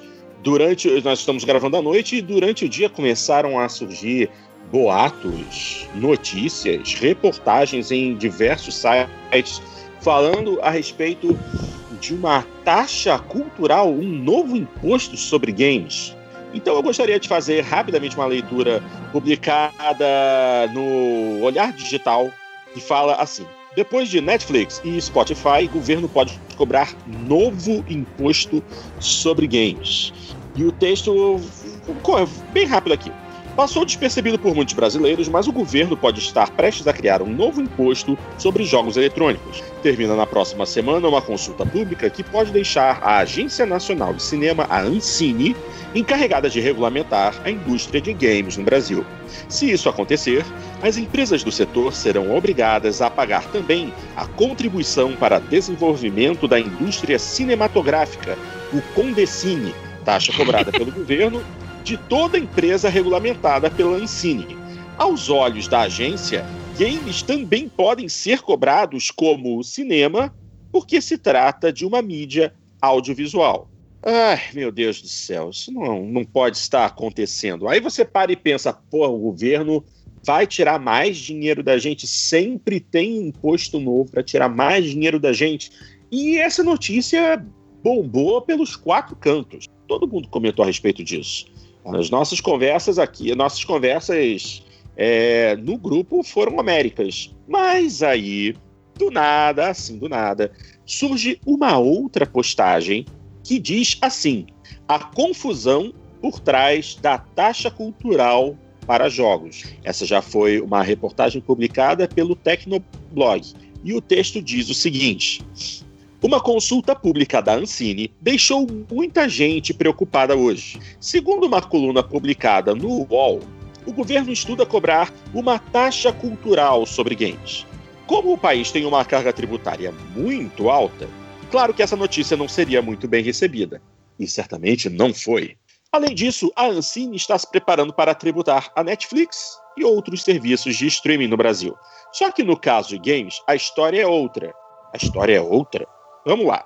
A agência reconhece na consulta pública que a carga tributária sobre consoles e jogos é pesada e sugere maneiras de reduzi-la para fomentar o mercado nacional. Em um relatório de 140 páginas, a Ancine dedica 29 para argumentar que o setor de games paga muitos impostos no Brasil. Ah, e aí, em quem que a gente vai acreditar? Por um lado, a gente lê uma matéria dizendo que vai haver imposto, na outra diz que tem que tirar, que vão, na verdade, reduzir imposto. E a gente fica nessa sinuca de bico. Eu digo, eu chamo isso de sinuca de bico, porque ah, em quem que a gente vai confiar? Da onde sai essa história? da onde a gente vai. Como é que a gente vai é, confiar em, em, dois, em dois veículos de mídia que trazem informações discrepantes? Eu realmente, eu particularmente é, acredito que isso possa acontecer, porque no Brasil toda hora tem imposto novo, toda hora acontece. Agora, eu ainda não tive a oportunidade de ler o texto, essa, essa regulamentação aí da Ancine, eu vou até correr atrás para tentar entender melhor afinal de contas, como é que é essa história. Só que a reportagem do Tecnoblog, ela é bem específica quando fala o seguinte, é, deixa eu procurar aqui, uh, nas 140 páginas do relatório, o Condecine é mencionado apenas uma vez esse tributo não é foco de discussão. Na verdade, o foco está em reduzir impostos para jogos. E a Ancine alerta que, caso aconteça uma eventual, eventual cobrança do Condecine, seria preciso cortar impostos em outro lugar para que não haja aumento percentual da carga. O problema é que o ideal não é que não haja aumento do percentual, é que haja redução, né? pelo que eu entendi, pelo que eu entendi, a intenção seria cortar alguns impostos que, que incidem sobre jogos para poder cobrar essa taxa. E, e, e, e ou seja, para a gente não vai mudar nada. Não vai baixar um centavo, não vai aumentar, mas também não vai baixar um centavo que deveria, né? O, o imposto. Mas, mas pelo que eu entendi, não saiu a regulamentação ainda, né? Isso daí são estudos para que ela saia. Ah, Sim, exatamente. Ainda a, a consulta pública está aberta desde dezembro, ela vai se encerrar na próxima segunda-feira, dia 6 de março. Então, quem está ouvindo esse programa, a consulta já encerrou. Agora, eu vou, eu vou ler, eu vou procurar essa informação, vou procurar esse relatório aí da Ancine para tentar entender e, e, realmente ver quem é que está certo nessa história. Porque a reportagem que foi publicada na manhã, falando desse, desse novo imposto, botou todo mundo em polvorosa. Todo mundo em polvorosa. Essa reportagem do Tecnoblog falando é, dessa história, dessa confusão atrás da taxa cultural, eu republiquei no meu Facebook e tive pouquíssimas respostas. Agora, quando eu publiquei a respeito dos surgimento de imposto, todo mundo, todo mundo ficou revoltado. Entendeu? eu, eu acho que a gente chegou, eu acho que nós chegamos num ponto em que eu não sei se é a nossa sensibilidade que está muito alta, ou se a gente está muito revoltado, ou se a gente simplesmente gosta de reclamar por reclamar, entendeu? É, eu não sei se você se lembra, Porto, mas é, mais ou menos cerca de uns dois anos atrás, nós fizemos um programa nosso, nossos ouvintes mais antigos talvez se recordem, uh, do que na época também era um rumor, também era meramente estudos e tudo mais, da possibilidade de que houvesse tributação em cima do serviço de streaming de vídeo. Tá? Eu lembro nitidamente, inclusive, e infelizmente o Xandão não está aqui para participar hoje. Eu, eu, lembro que todos nós estávamos bastante revoltados com a possibilidade na época, é, e, e, o Xandão tentou trazer um ponto de vista um pouco mais prudente, mais cauteloso, é, deixando claro que não, mas veja bem, é, é o pessoal está se, tá se focando demais na parte da, da do, de uma potencial tributação, quando na verdade ela está inserida dentro de um estudo mais amplo de apoio à divulgação do cinema e blá blá blá blá blá blá. Entendeu? E, e veja bem, nada contra a prudência e a cautela do, do, do Xandão e talvez até a preocupação dele no sentido que nós estávamos é, vendo apenas o copo meio vazio. Só que uhum. o problema é que nós conhecemos o nosso eleitorado. Ou, ou, ou melhor dizendo, o eleitorado conhece os seus eleitos, entendeu? Então é, já era previsível naquele momento que dentro de um estudo, de, independentemente de quantas páginas eram na época, tá? Mas no momento em que botou a palavra possibilidade de instituição de novo tributo, o Estado enxerga possibilidade de instituição do tributo. E o resto se torna secundário com relação a isso. E, e, e, e o que aconteceu no final das contas? Nós tivemos é, a tributação em cima do Netflix e dos serviços de streaming de vídeo de forma geral. Uh, e isso já não é mais rumor, é concreto. E, e, e, o que, que, veio acompanhado disso? Absolutamente nada. Entendeu? A impressão que dá é que é mero lobby político das, das empresas de TV a cabo. Como esse exato, caso também exato. parece ser. Agora, vamos, agora vamos pegar o, a, até a própria notícia que você, que você trouxe aí do, do Tecnoblog. Tá? É, é, é verdade, realmente o estudo faz um levantamento para constatar uma obviedade, que nós pagamos muito caro em cima de eletrônicos. Tá? Isso que o estudo está fazendo não precisava ter 150 páginas. Em dois ou três tabelas você consegue demonstrar isso. Tá? É, ele, e, e não, veja bem, eu não estou nem sequer negando a boa vontade dos autores do relatório. Né? Os autores eles apontam que os dois vilões seriam o IPI e o ICMS. Como esse é um estudo federal, né, a Ancine é uma agência federal, ele se concentra no IPI, já que o ICMS é um tributo estadual. E aí eles falam, ah, tudo bem, a gente tem que estudar formas de reduzir o IPI. Até aí tudo bem, tá? Mas e, e, essa é a parte da proposta, vamos reduzir o IPI. Só que daí, em um determinado momento, ele chega e diz o seguinte: uh, que a Ancine, para tentar puxar a brasa para a sardinha dela, a Ancine ficaria responsável por um fundo, a, a agência gosta de fundo, é, por um fundo é, de, de subsídio, um fundo de incentivo à produção de jogos nacionais. Tá?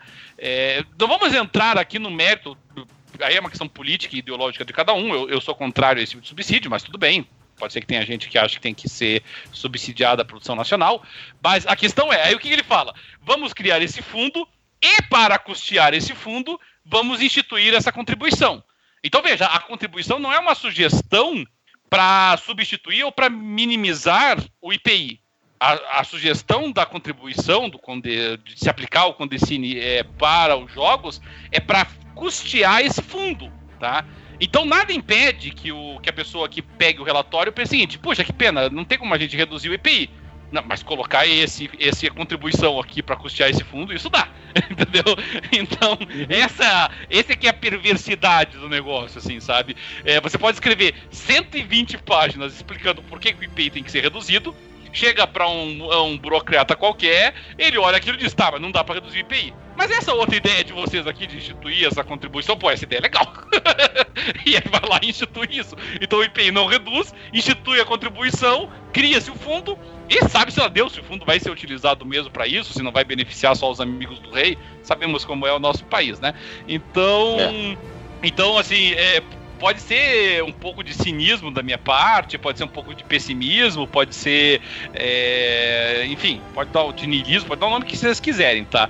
Mas é, o que eu vejo nisso é uma sugestão concreta da instituição de um novo, de uma nova contribuição para custear mais uma intervenção do Estado na forma de subsídio econômico para empresas, tá?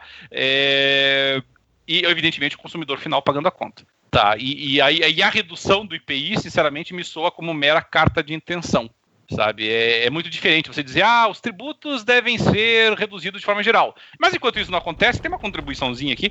É, é essa que é a parte complicada, assim, sabe? Não, e também a gente tem que lembrar uma coisa, a Ancine não tem nada a ver com, com a tributação, né? Ela não decide uh, tributação, não é, não é nem um órgão fazendário, a Ancine. Não é. Ah, não, mas isso é uma encantada. Na Receita Federal. Não, não, não tô dizendo para reduzir IPI com base num relatório deles. Que no, no fim quem decide isso é a Receita Federal, é, é o Ministério da Fazenda. Mas a, em, em última análise, a presidência da República, né? Concordo. Mas a Ancine pode deliberar. É, é, existe uma certa discussão sobre a constitucionalidade disso. Mas a Ancine, em tese, pode deliberar é, que uma que determinadas empresas ou determinados ramos econômicos estão sujeitos à incidência de uma contribuição dela. É, é, ela pode deliberar que o Condecine é devido por empresas desenvolvedoras de, de, de jogos. Assim, essa taxa do Condecine, mas não sim. aumentar ou diminuir tributo. Não, tudo sim, mas é que tá. Então, é, mas veja, veja, a perversidade do negócio, entendeu? A única coisa que a, que a Ancine pode efetivamente fazer é instituir a taxa que ela tá propondo. O resto tudo é. não depende dela. Então é fácil, né? Aí você chega e diz, é. olha, é, da minha parte, o que eu posso fazer é instituir um tributo, é, ou uma contribuição aqui. É, eu sugiro que vocês aí, que não sou eu, reduzam os tributos para compensar isso. Qual é? Entendeu? É, tô achando que a gente nasceu ontem. Então, assim como. No... Mas, mas também se ela. Se ela instituir essa contribuição pro Condecine para games sem ter alguma lei alguma respaldando ela, vai dar discussão jurídica. E acho que eles, não sei se eles vão querer entrar nessa briga, né? Eles eu, vão eu querer que fazer alguma regulamentação antes, né? Eu, eu, acho que vão, porque é o seguinte, eu concordo contigo, é uma briga jurídica. Mas quem é que vai bancar a briga jurídica? Essa é a questão. Entendeu? Porque o Condecine vai lá e, e aplica essa, essa contribuição. Aí tudo bem, grandes desenvolvedoras, estúdios que estão aqui no Brasil, que estejam vinculados aí a Ubisoft, entre outros que tem alguns estúdios aqui no Brasil, pode até ser que, o, que eles banquem a briga. Mas a maior parte dos produtores de jogos no Brasil são pessoas, são, são pessoas físicas, são pequenas empresas. Eles não têm dinheiro para ficar contratando advogado para travar uma briga tributária na, na Justiça Federal. Uh, é, é, é, essa é a grande dificuldade. Eu vejo isso muito, os ouvintes talvez é, saibam que eu sou juiz do trabalho. Na justiça do trabalho isso é muito comum, às vezes, quando você pega pequenos empregadores, às vezes até profissionais liberais, uh, que tem que discutir, por exemplo, contribuição sindical. É, a contribuição sindical, nós sabemos, a contribuição sindical é obrigatória é devida tanto por trabalhadores, quanto por empregadores, quanto por é, profissionais liberais. E, e, e para muitos deles, simplesmente é mais fácil pagar a taxa, ainda que seja abusiva, ainda que os casos não seja devida, por exemplo, quando a pessoa não tem empregados, no caso de, de pequenos empregadores ou profissionais liberais, por exemplo, é, e aí paga lá duzentão por ano, 150 por ano, sei lá o quê, do que contratar um advogado, que ele vai pagar aí 5, 6 mil reais para tentar se livrar disso, é, sabe? para tentar se livrar de 200, né? Exatamente. E, eu digo, é. E, é, e, é, isso que, a meu ver, é, é perverso, sabe? Você. A, a, ilegalidade se torna aceita, se torna. É, nós nos conformamos com ela porque ela, ela sabe, quer dizer, o, a, o Estado, enfim, o agente sabe que não vale a pena você discutir sabe? É essa, isso é muito perverso, assim, sabe? É a mesma coisa que, que a Receita Federal faz no caso das encomendas do, do exterior que a lei prevê uh, que, é, que a isenção é de 100 dólares e não, e não fala nada se o remetente é pessoa física ou jurídica. Daí a Receita vai lá e faz uma portaria dizendo que é 50 dólares e a isenção só vale se o remetente eu, e quem está e quem tá recebendo forem pessoas físicas. Pois é. E aí você vai entrar com uma ação judicial para livrar 50 dólares de importação de, de, de, do imposto de renda, é. é. uma perda de escala completa, sabe? Então é. o sistema se vai. É, se bem que agora tá, tá proliferando uh, ações, né? Tem vários sites que dão modelos da petição e coisa assim. Muita gente tá entrando com ação e. ganhando. Juizado já. especial daí? Ju, juizado especial. É, isso é bom, né? daí, não... todo, daí, daí, eles conseguem uma sentença assim que toda vez que chega uma coisa, vai lá com a sentença e diz, olha, eu tenho essa decisão aqui. Uh, me libera sem imposto. Entendi. Tinha que. Uh, o problema é que uh, agora que tá começando a aumentar, mas é que muita gente ainda prefere pagar, porque daí tu demora para ter o produto, pra, enquanto discute, coisa assim. Mas, mas é, se, se várias pessoas começassem a fazer, talvez a Receita tirasse essa portaria ilegal, né? Nós tínhamos um caso muito infame, muito infame mesmo, dentro do, da indústria de jogos nos Estados Unidos, que era um caso daí, aí o vilão não era nem sequer o Estado, era um particular, porque um cretino, me fugiu o nome do cara, até, até um produtor conhecido de jogos. É, o, esse cretino, ele tinha patenteado, em nome dele, a expressão Ed. Tá? É, então, qualquer jogo que você lançasse que tivesse em algum momento a palavra Ed, ele entrava com um processo dizendo que para a pessoa mudar de nome ou sofrer ou ter que responder judicialmente. E aí, como as pessoas que tentavam lançar esses jogos geralmente eram, eram bagrinho, era peixe pequeno, os caras fugiam dele, entendeu? Porque não, não, não, não iam pagar uma briga judicial para encarar eh, essa discussão, se o cara tinha direito ou não a essa, evidentemente, abusiva propriedade intelectual que ele tinha é, patenteado. É então, quer dizer, enquanto os, os bagrinhos estavam fugindo da raia, ele posava de machão. Só que daí surgiu uma tal de Electronic Arts, que lançou um tal de Mirror's Edge. E aí, uhum. de repente, não tinha problema de lançar um jogo com o nome Ed. sabe? Porque ele sabe que se mandasse uma notificação pra, pra Electronic Arts, a Electronic Arts ia virar, ah, então tá bom, então vamos discutir agora se você tem direito ou não, essa expressão aí, o boca aberta. Entendeu? E aí ele ficou pianinho na história, sabe? Então, é, realmente, é, é, é muito perverso, né, essas, é, o sistema nesse aspecto. É, que tristeza. Bom, é esperar pra ver, né? Agora é esperar para ver. Vamos ver o que, que vai acontecer depois do dia 6, quando a consulta for fechada. Certamente alguém vai, vai publicar alguma coisa a respeito.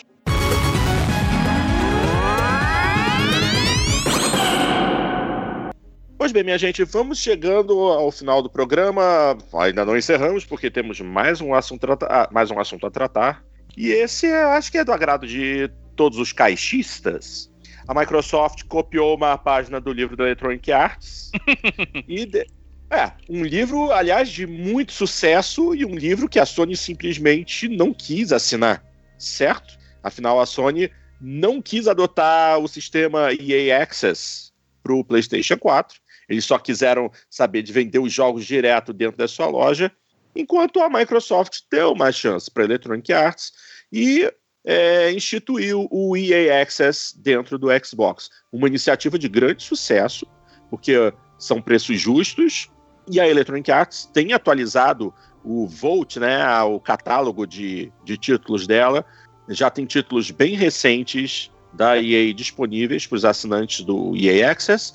E, como eu disse, a Microsoft decidiu copiar uma página aí da EA e lançar o seu próprio serviço de jogos por assinatura, o Xbox Game Pass.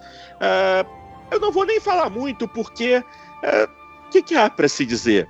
Preço justo, sem títulos no lançamento, é, títulos tanto de Xbox One quanto Xbox 360 na retrocompatibilidade, títulos que vão ser atualizados, títulos de diversas produtoras, não serão apenas títulos Microsoft, obviamente, eles assinaram contratos de, distribu de distribuição com outras empresas e os valores iniciais são praticamente os mesmos do EA Access. Não é isso, não é isso mesmo? Se não me engano, são 10 dólares por mês. É, não, não 10 não, dólares. acho que é mais, caro, é mais caro. É mais caro, mais né? caro é. é. O EA Access eu acho que não tem plano mensal. Ele é 60 reais por ano, eu não sei quanto em dólar é. Mas é. Mas o. sai mais caro, sim, o, o Xbox Game Pass. De, deixa eu só. Não é uma correção. Que vai ser 9 pra... dólares por Bom, mês. Não, o, o, Bom, olha só. O EA, o EA Access, Access é, 10, é 10 reais por mês. É 10, 10 reais por mês ou 59 por ano. É, nos Estados Unidos eu não sei qual é o preço, ou 60 reais por ano, é verdade. Eu só quero fazer, não, não é uma correção, tá? É só para eliminar uma ambiguidade, tá, Porto? Porque você Sim. mencionou uh, 100 títulos no lançamento. Então, só para esclarecer para o ouvinte, uma centena de títulos, tá? Não é 100 no sentido de não existir. É uma ah, centena tá. de títulos. é, por precaução, né? Então, é uma centena de títulos por ocasião do, do lançamento do serviço daí. E ele tá numa fase de preview para quem é do Xbox Insider, né, do programa Xbox Insider, por enquanto só na live americana. Tu tem que mudar o teu console para a região Estados Unidos para poder ver os títulos disponíveis. Aliás, incidentalmente, eu gostaria de agradecer ao nosso uh, querido amigo, já participou aqui conosco da nossa gravação, e nosso ouvinte, nosso amigo Saci, que me indicou lá que eu poderia pegar o Roblox também para consoles e não apenas no PC se eu pegasse a live americana. O Roblox foi um jogo que eu sugeri para o pessoal pegar na, no programa passado e eu falei no PC e o Saci me alertou que tinha ele para Xbox One também, só que só na live americana. E a minha filha tá fanatizada pro Roblox, então o pessoal aí que tem filhos e, e procuram, é, não é muito fácil, né? Jogos mais infantis para criançada aí no Xbox One, esse Roblox vale muito a pena. É, só que tem que ser pela live americana. E aliás, o Saci me mandou lá pelo PXB mesmo uma mensagem muito interessante, uh, resumindo assim, uh, que, que eu acho que é até é legal ler ela inteira aqui, porque uh, esclarece bastante dúvidas assim, de quem. de como é que é o Xbox Game Pass. Um, é um serviço estilo EA Access que dará a oportunidade de jogar mais de 100 jogos inicialmente de Xbox One retrocompatíveis de diversas produtoras por 10 dólares por mês. O valor em reais ainda não foi confirmado, também não foi divulgado um possível valor anual. Mas como a live, a, a, Xbox Live é 10 dólares por mês e aqui no Brasil é R$29,90 a live mensal, então pode ser que seja esse o preço, né? R$ reais por mês. 2. Uh, mensalmente, novos jogos entrarão e sairão do programa.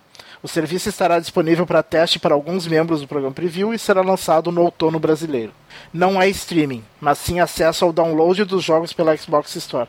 Ao contrário do PlayStation Now, que é streaming, né? Uhum. Uhum. 3. Vai ter uma aba na listagem de jogos avisando quais jogos estão prestes a sair do programa. Assim, o usuário terá mais informações para priorizar quais jogos baixará primeiro. Quando o jogo for um título Play Anywhere, Xbox e PC, o usuário poderá instalar também em seu computador com Windows 10. Os jogos que fazem parte do programa terão desconto caso os assinantes queiram adquirir em definitivo 20% de desconto.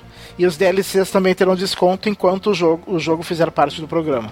Uh, nos DLCs o desconto é de 10%. É, 20% não é mal, né? Se você para pensar que os jogos estão saindo a 200 reais, 20% nos coloca a 160 por 29 é. por mês. Ah, razoável. É.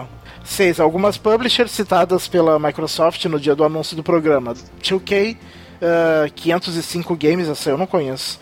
Bandai Namco. 505. A, a Capcom, a Codemasters, a Deep Silver, Focus Home Entertainment, uh, Sega, SNK, THQ, nem sabia que ainda existia THQ, a Warner Bros., Interactive Entertainment e Microsoft Studios. É, o, a, 505 ali, também conhecida como 505, tá? É, é, é, o pessoal do Brothers, A Tale of Two Sons, é, Payday, Virginia, que você jogou e não percebeu que era deles.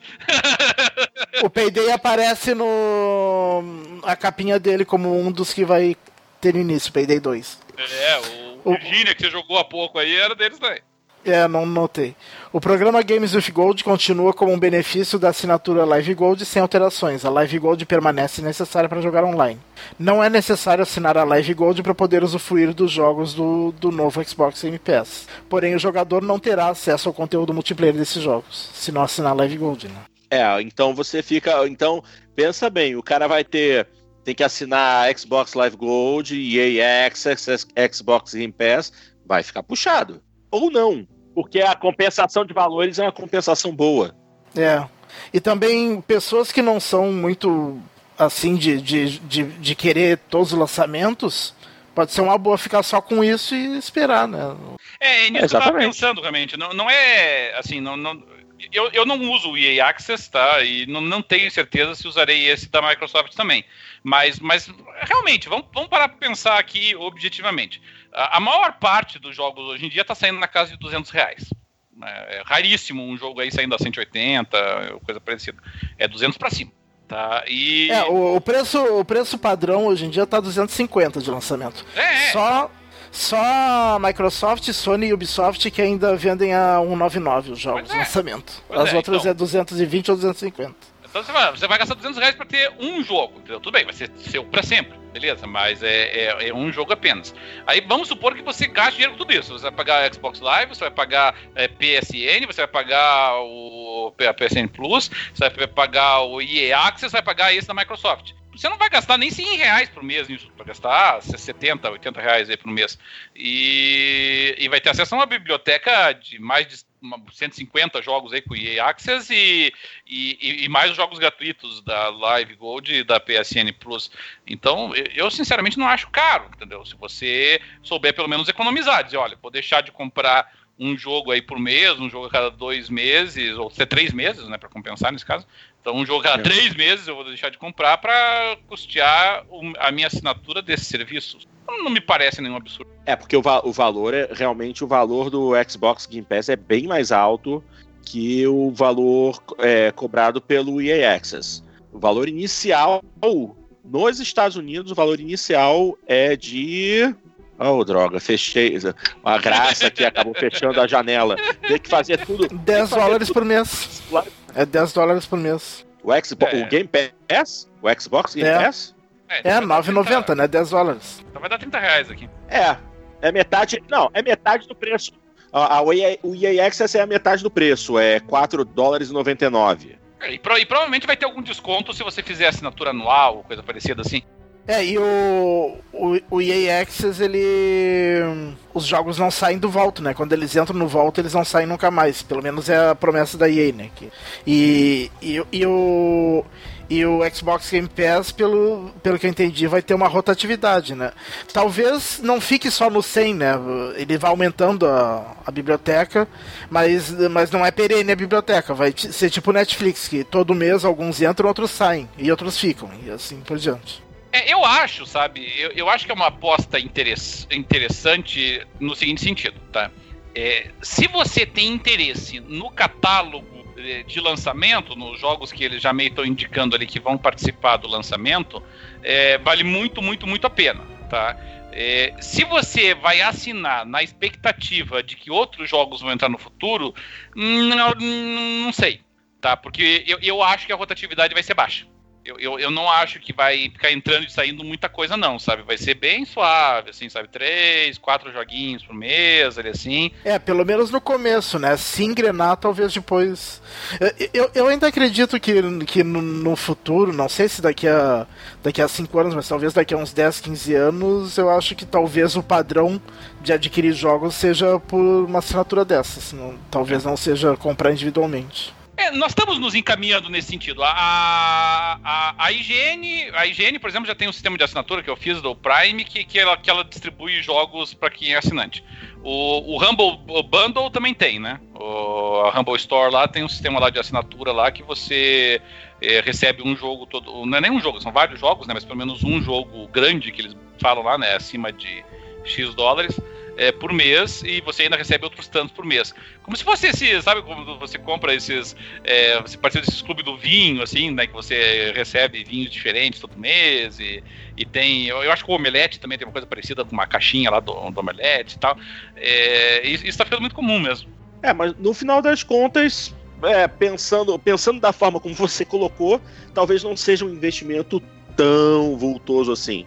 Não, eu não acho que seja. O, o EA Access, assim, se você pegar a, a, a assinatura anual, você vai gastar 5 reais por mês. Tá, então, nada extraordinário. E, o, e tudo bem, no caso do, do Xbox, do, do, programa da Microsoft, vai sair bem mais caro. Vamos, vamos supor que eles deem um descontinho, mas vamos supor que não dê desconto nenhum. Tá? Vamos supor que seja 30 reais por mês mesmo. Tá? Você vai gastar então 35 nesses dois serviços, você vai gastar aí na tua live por ano, vai dar o quê? 15 reais por mês? Mais ou menos isso? É, é, mais é ou menos aí, isso. Né? Um pouquinho menos que isso, é. É, então você vai estar gastando aí 50 reais por mês, então. Tá, para você ter acesso aí aos, aos descontos e aos jogos gratuitos da Gold, para você ter acesso ao Volt da Access e para você ter acesso aí a essa biblioteca de cerca de 100 jogos da, do, do programa da Microsoft. Como eu falei, eu, eu não acho nada terrível, assim, é. sabe? Significa que a cada 3, 4 meses você vai deixar de comprar um jogo que você compraria para compensar é. E parece que você está recebendo muito mais em troca. É, olhando por, olhando por esse prisma, realmente fica interessante. É algo a se pensar. É algo a se pensar. Eu, eu mesmo. Eu, eu não. O único, o único jogo da Electronic Arts que me interessa é Need for Speed. O resto não me interessa. Vamos ver o que, que vem no, no batch inicial de, de títulos do Xbox Game Pass. Se realmente valer a pena, eu experimento. Não, não vai me doer já que dá para pagar mensalmente, um mêsinho aí só pra gente experimentar. Para que, pra quem é Xbox Insider, uh, tem 30 dias gratuito. Yeah! Só que, por, só que por enquanto tá bem fraco, assim, tá com, tá com uns 20 jogos só, e desses 20 eu acho que uns 13 Xbox One, o resto tudo é 360 retrocompatível. com sorte, com sorte, a, a expectativa que eu tenho, pelo menos, é que isso possa despertar nas pessoas. É, e é uma coisa assim que eu, que eu tento, eu, eu defendo há tanto tempo aqui isso, é, da gente tentar se livrar dessa cultura é, de, de, ter que necessariamente comprar os jogos por ocasião do lançamento, sabe? Esse impulso consumista que, que a gente tem. É, nós já tratamos disso em outros programas aqui. Você vale a pena você comprar no lançamento ou jogos em que você depende realmente de um multiplayer bastante vivo, tá? E realmente o multiplayer ele, ele é muito, como é que eu vou dizer assim, ele é muito traiçoeiro, né? Ele, ele te chifra muito, ele te troca rapidamente, assim, sabe? Sai um novo FIFA, sai um novo Call of Duty, sai um novo Halo, sai um novo e, e aquela mar de jogadores multiplayer migra de um jogo pro outro. E às vezes você fica realmente a ver navios. Nesses jogos, talvez até valha a pena você ser early adopter. E vou ser bem sincero, não precisa nem ser early no sentido de lançamento. espera uns mesezinhos e pega que vai ter bastante gente jogando ainda, tá? Uh, agora, muitos jogos nem sequer tem isso, entendeu? Muitos jogos single player, muitos jogos é, que, que, não, que não dependem de uma comunidade vibrante, assim, entendeu? Pra que comprar no lançamento? Pra que essa pressa toda, assim, sabe? Tem tantos jogos, assim, que se você esperar um tempo, você consegue pegar ele em promoção, você pega ele nesses serviços mesmo, aí, entendeu? Então você começa a ter um pouquinho mais de paciência, sabe? Eu, pessoalmente, sempre fui muito paciente na aquisição dos meus jogos. Até porque eu compro muitos jogos, então eu preciso ser paciente. Se eu comprar todos os jogos no lançamento, eu quebro.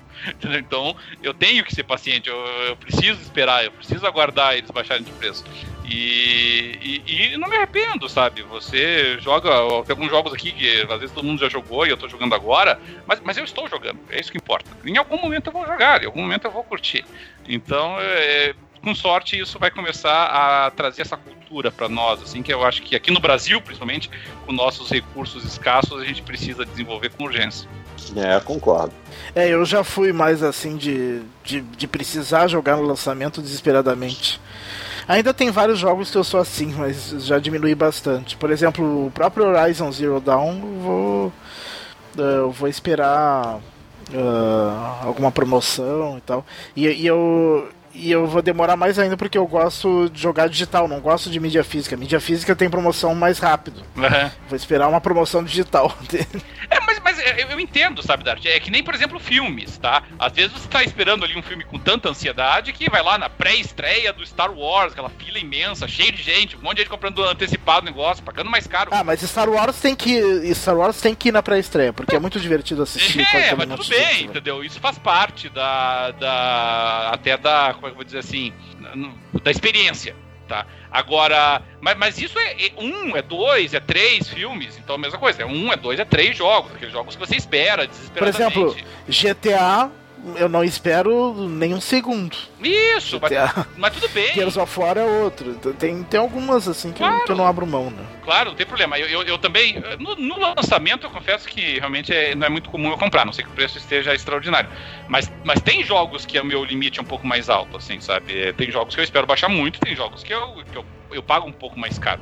É, por exemplo, eu, eu paguei, eu acho que no no Fallout no Fallout 4 eu devo ter pago 120 reais nele no PC preço que eu me recusaria a pagar no PC de forma geral, mas era um jogo que eu queria, esperei uma promoção porque estava mais caro, e aí acabei pegando.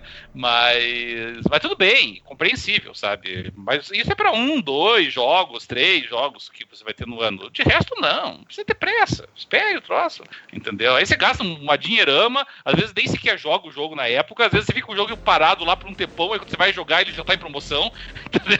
E você tá lá, lá com ele, tá lá com ele parado. Mas, por exemplo, se. Uh, vamos dizer que em vez do Zelda tivesse sido. Esse. O próprio Horizon Zero Dawn, que ele tivesse tido média de 98 no Metacritic. Eu não ia me aguentar, ia comprar na hora. Mas tudo bem, mas tudo bem, é. entendeu? Aí você quer. Mas uh, são quer jogos assim, 95 pra cima, né? Claro, claro você influencia, lógico, você quer descobrir do que, que se trata, afinal, esse troço tão extraordinário, assim, sabe? É, pode até dar um certo spoiler depois, né? Todo mundo jogando o troço e você não, depois quando você for jogar já é, já perdeu a graça. E antes que digam que eu, que eu tô menosprezando o Zelda, eu só não compro porque eu não tenho nenhum console da Nintendo, senão eu teria é, comprado. É, claro. Mas aí é para você é, até, até poder compartilhar a experiência com teus amigos, pessoal que joga, entendeu? Eu, o, o, Porto, por exemplo, tem aí o, o pessoal que joga online com ele, o pessoal que ele convive nas comunidades. É claro, esse pessoal todo aí sai o jogo e eles querem comprar. Eu, eu entendo isso. Mas, mas a gente tem que ser, tem que ter um pouquinho de discernimento, assim, sabe? Porque realmente eu vejo, às vezes, o pessoal numa sangria desatada de compras, assim, sabe? É, eu vejo muito pelo Steam, porque pelo Steam dá para acompanhar, né, os meus colegas aqui sem, sem querer dedurá-los aqui. É, e eu vejo, assim, sabe, o pessoal comprando às vezes em levas, assim, sabe? Acabou de sair o jogo, 3, 4, 5 jogos, sabe? Mil reais numa única data, assim. Eu digo, minha nossa senhora, entendeu? E eu fico pensando daqui a, a, a, a dois, três, quatro meses iam ter gastado 70%, 80% menos. Pois bem, minha gente, e é isso aí que a gente tinha para essa edição do Jogando Papo. Espero que vocês tenham gostado. Agradecemos demais a audiência de vocês. Fiquem sempre ligados às nossas postagens na nossa página do Facebook, no nosso site, no jogandopapo.com.br, no nosso tópico que a gente sempre tem lá no PXB. E, por, favor, deixem seus comentários em qualquer um desses três lugares. Podem mandar para a gente também mensagem de e-mail direto pelo Jogando Papo, arroba jogandopapo.com.br. Faremos questão de lê-las e responder as suas perguntas. E é isso aí. Mais uma vez agradecemos a audiência e esperamos vocês em breve com o Jogando Papo número 88. Um grande abraço a todos e até lá!